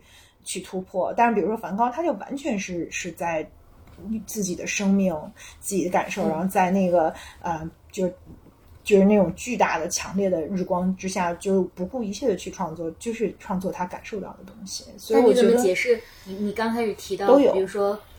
毕加索呀、康定斯基，甚至像蒙德里安，就是他们其实是先把一个技术流的东西，然后最后变成了一个特别，我觉得他们都属于理性创作者，所以他们是有意图的，对吗？后后面的简化也好，抽象化也好，都是有意图的，对吗？我觉得他们都是就是嗯，可能毕加索，反正就是就是那也不能完全，这只是一个比例的问题。但你你不可能说只有理性和感性，只是说哪些是更大的这个驱动和主导吧。因为比如说那你像蒙德里安什么的，我觉得他们就是更更理性嘛。整个就是德国的表现主义，我觉得都是更理性。他就是做好多实验性探索，但这个后面都有巨大的这个理论支撑和逻辑支撑。更理性就应该像达芬奇一样去解剖个人体，然后看一下怎么画更更合理啊，这是我理解的理性。但对，那这对可还有一种理性是你怎么去把线条用到极致，你把色块用到极致啊。达芬奇只是把人体的这个解，在他那个文艺复兴的时代，他他就是因为到后边儿就大家都对这个都了解完了，所以大家只是追求的技术边界不同。蒙德里安他追求的是把线条和色块的这种组合追求到一种极致的表现，比如说 Roscoe 他他追求那种。那种颜色，他追求到一个极致，就是我觉得这些都更，就是他还是一个很理性的追求，就不是那种明心见性就扑上来，就是那种就是完全就特别特别凭感觉的那种。那在在不同的艺术门派里面会不一样吗？比如说，你把你采访了很多，呃，比如说话剧话剧演员，或者说舞舞蹈的表演者，那他们在这个创作当中使用感性会更多吗？还是也有理性的控制？哦，没有，你说这个我倒想起来特有意思，那个，呃，就是就是上礼拜上上上上上礼拜还在演那个上上海在上海，呃，沈伟，沈伟呃，嗯，对他，我我我不知道沈伟怎么创作的，然后我是听那个大朱，就是杨丽萍的那个演员。他就讲，他说其实他到，因为他那个沈伟这个这次的这个创作是一个呃跨艺术门类的吧，这个不细说了。总之就是大猪，因为是在杨丽萍那儿跳，他其实是一挺野生的状态的。嗯就是，然后他到沈伟这儿来，因为沈伟是广招舞者嘛，招了三十多个。然后他到沈伟这儿来前几天，他说他非常不适应，因为沈伟的那个训练方法就是和要求的方法，我才知道他会把就是分成把整个你的人你人站在这儿，然后你的人所在的那个空间是分成上中下，就是它叫呃 A B C 三个界，然后呢，你的四周会分成八个八个界，然后就好像你的手伸到 A 八，然后这边你的腿可能要到 B 三，就它全是数字。然后大周说他那会儿每天脑子，疯了。如果他说他坐在那儿发呆，就是他根本记不住这些数字，因为所有的舞蹈动作全是数字编码。嗯，就我才知道哦，沈伟是这么搞的。那如果这样，岂不是机器人就可以？不不不，他没有，他不是完全的，因为他那个身体还所谓什么要求你，你要把身，你要把呃这个动作做到位，就是沈伟经常会说到位是什么，就要说你没到位，然后大周也说我不明白什么叫到位，就是我已经伸到 A 三的最极致了，你怎么还说我没到位？他说这个到位，他最后理解其实是你，你你就是机械的，不是机械的，你还要。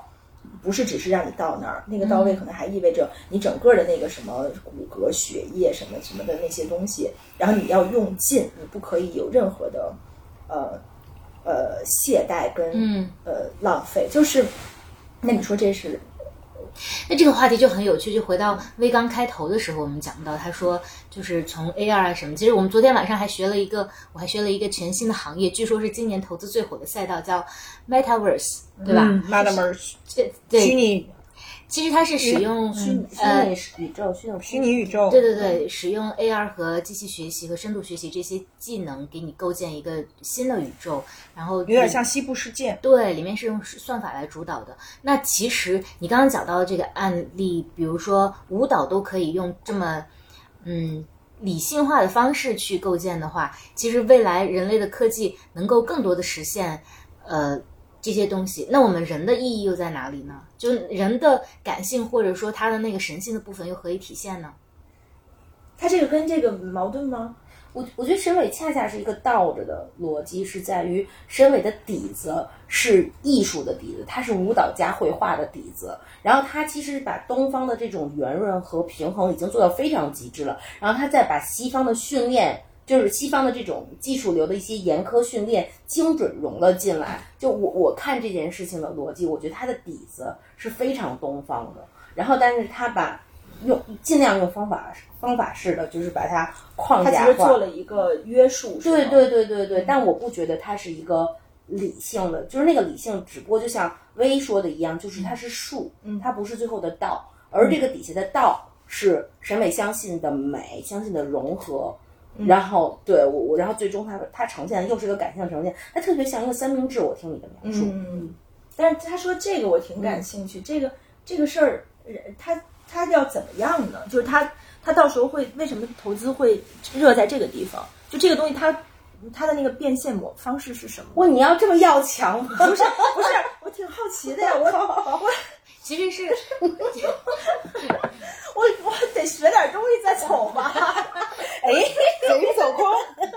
来来来来，对，其实就是最近我五年、十年非常火的，就虚拟现实的大的这个背景下面，变现的方式最简单的，比如说我做游戏，那你其实步入到一个非常呃仿真的一个世界，然后它非常非常的真实，而且他们使用了一些去中心化和区块链的技术。导致说里面的规则不是这个游戏的设定者制定的，你可以在里面去创造一些规则，然后这样子的话，就相当于你泥巴今天是在这个世界里的人，但你进入到那个世界之后，你还有一个第二次重生的人哦，生。我是呃呃是平行的吗？还是说等我挂了之后，我可以再重新选？的，平行平平行的对对对哦对对，这是一一个模式。第二个就是社交，社交现在也很火嘛，嗯就是那通过这种这种方式，但我理解的就是这背后的那个呃科学的那个伦理伦理问题，就是呃它的所有的算法，或者说你如何设定嗯，这些规则的这个底层的语境来自于它对我们真实人类的行为的一个呃学习，哦就不断的去给它喂一些我们的这个数据进去。比如说，他们拿到的数据都是可能以以百亿计的这样子的数数量，那这样的话，其实我们各种行为方式可能都会被模仿进去，嗯、所以它输出的东西就会很逼真。那这个，比如说我我能在平行世界怎么样？就是说我如果买了一个这个东西，然后我到了平行世界，我就能跟吴亦凡谈恋爱了，是吗？头部一代，这么具体真是跟吴亦凡谈恋爱简直就不是事儿。就是这个，就就看那个剧。那我能呃，我能在那个世界跟我逝去的家人重逢吗？当然，只要写进去了，你就可以。只要你想得到的。对，你说这个，我想到一个特有意思的事儿，问你们。去年我去年这这这去年的呃，差不多这时候吧，我看了一美剧，就是类似这个叫什么人生，我忘了。然后他那个讲的其实就是呃，大概可能三十年后的美国。然后呢，你你挂掉之前，你是有一个选择。哦，uploaded，呃对对对，对，把你的意识上传对，就是你，比如说你生前就可以买买，你是比如说你是要那个，如果你特别有钱，你就可以买那个包年或者包什么，就无限量的流量。相当于二 G 和五 G 的差别。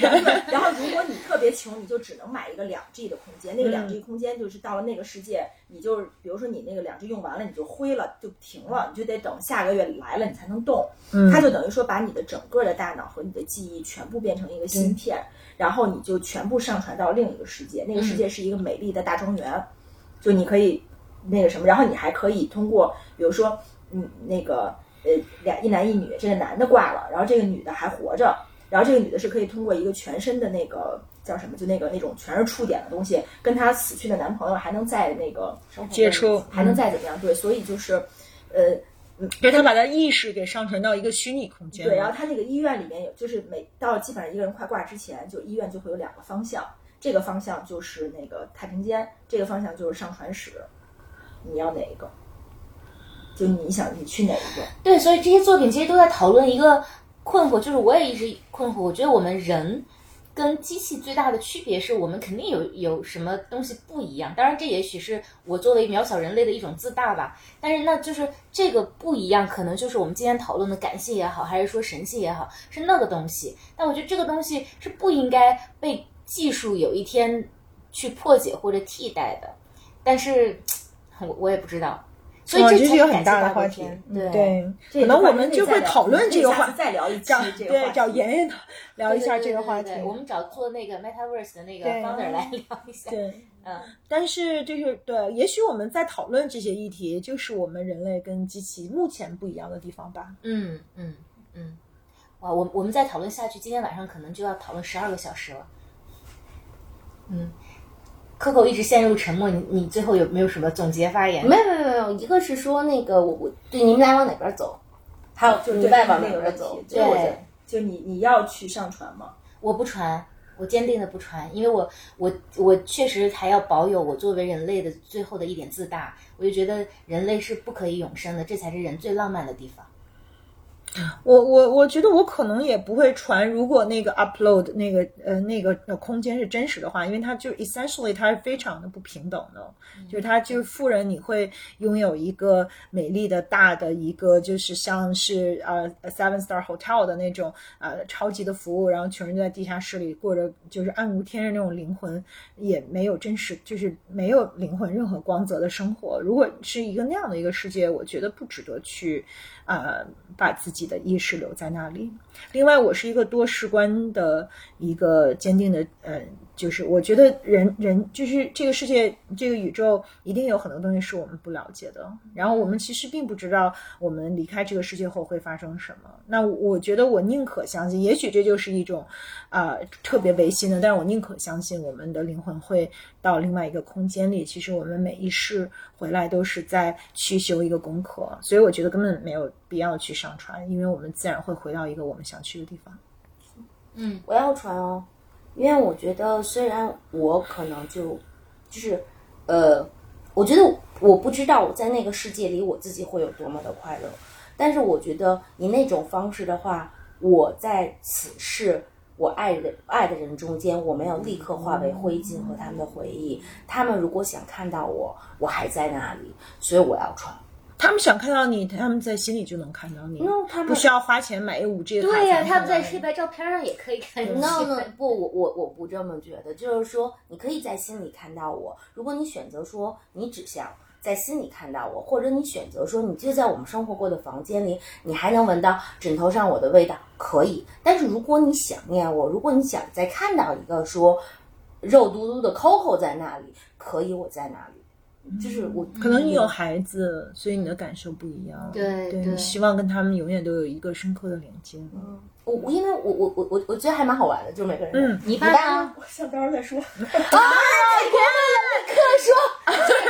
现在就是那个时候。可能还是我也想穿。我当时看到的时候我就想穿。嗯，对对对，我也是有点害怕这个东西，所以我还是想要存在着的。我觉得这至少是一种存在的实体证明，虽然它可能就是一芯片。我觉得不存在又又又怎样呢？我反正我对于就是就是在那个呃，对你刚才在一个说到的虚拟的种种可空间里能，它存在其实就是你说到的种种灵魂后面的可能，它毕竟是未知嘛。我觉得这至少是已知的。但我觉得没有死亡的话，活着还有什么意义呢？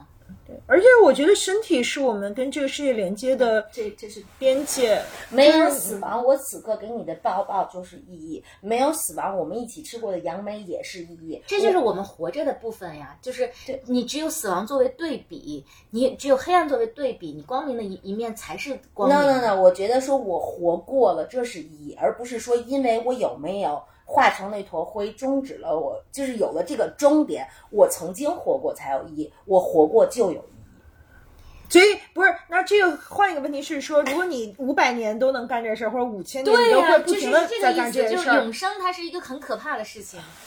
不会啊，五百年会干好多很多别的事儿啊。让我们回忆一下上上上期我们和冰老聊过的一堆话题，因为我们心思的敏感和细腻，其实我们在相似的日复一日下，过着无比丰富和细腻的每一个不同的时刻，我觉得就是不一样的。让我们保留着这个分析，走进黑暗。对我，我还是坚定的认为，死亡也是非常美丽的一部分。如果没有死亡的话，就是 活着就不太带劲儿了。哎，你说这个，我想最后分享一个，我前两天干了一个非常感性的事情，嗯我不知道它是感性还是理性。就这么多年，我都不敢做这件事情。就是我的一个好朋友，他跟我说，他每年的十二月三十一号都要做这件事儿，他非常爽。我一直觉得他很变态，就是他每年都要写一遍遗嘱。就我非常不想写这件事，我不想干这件事，我觉得这件事太丧了，而且我对这个事情非常回避。但是我前两天就干了这件事，就是一一念，就我干了这件事情，然后就是我还把这件事情就我拍给了一个我现在非常在意的人，然后我就说我能相信你吗？我就问他我说我能相信你吗？他说你能，就我就把这个给他了，啊，然后我就一下觉得哎好好像嗯没那么可怕，我一直有口头的呀，就是如何成立我的身体，如何终止救护，以及我的财富财产如何去分配。好有启发我，提醒了我，我也回去要写遗嘱。我们下做一期专门做一期关于死亡吧。哦，我觉得特别好。我从来没写过，但是我觉得很有意义。对我，我就是，但是我爸的遗嘱给我特别大的感动，可以下次分享给大家。嗯，好吧，那我们这期特别感谢泥巴，嗯、就帮我们录制了一期价值目前应该估值五千万的节目。那这五千万咱到时候换一个你们那什么什么那个杨梅吗 虚拟的那什么玩意儿？Metaverse，Metaverse，对对对，下下一期嘉宾来了，我们先申请一下，不知道他产品什么时候上市。对，那呃，最后大家还有什么要交代的吗？啊？什么？回到遗嘱的状态。没今天很开心，笑死！而且我觉得因为因为有泥巴，我觉得它特别妙的，就是因为它老是在我们。思考的时候快又任何一个问题，思考的时候快，这是我觉得很少是我一期就是我越聊越精神，越聊越精神。虽然我们已经我都进入战斗状态了我也是。嗯，真的特别好，谢谢你吧。谢谢，我们希望还能再能再次呃约到你吧。那这一期我们就先这样，因为如果时长太长的话，我就不知道怎么传到那个系统里面去。你不用每次都交代这一趴。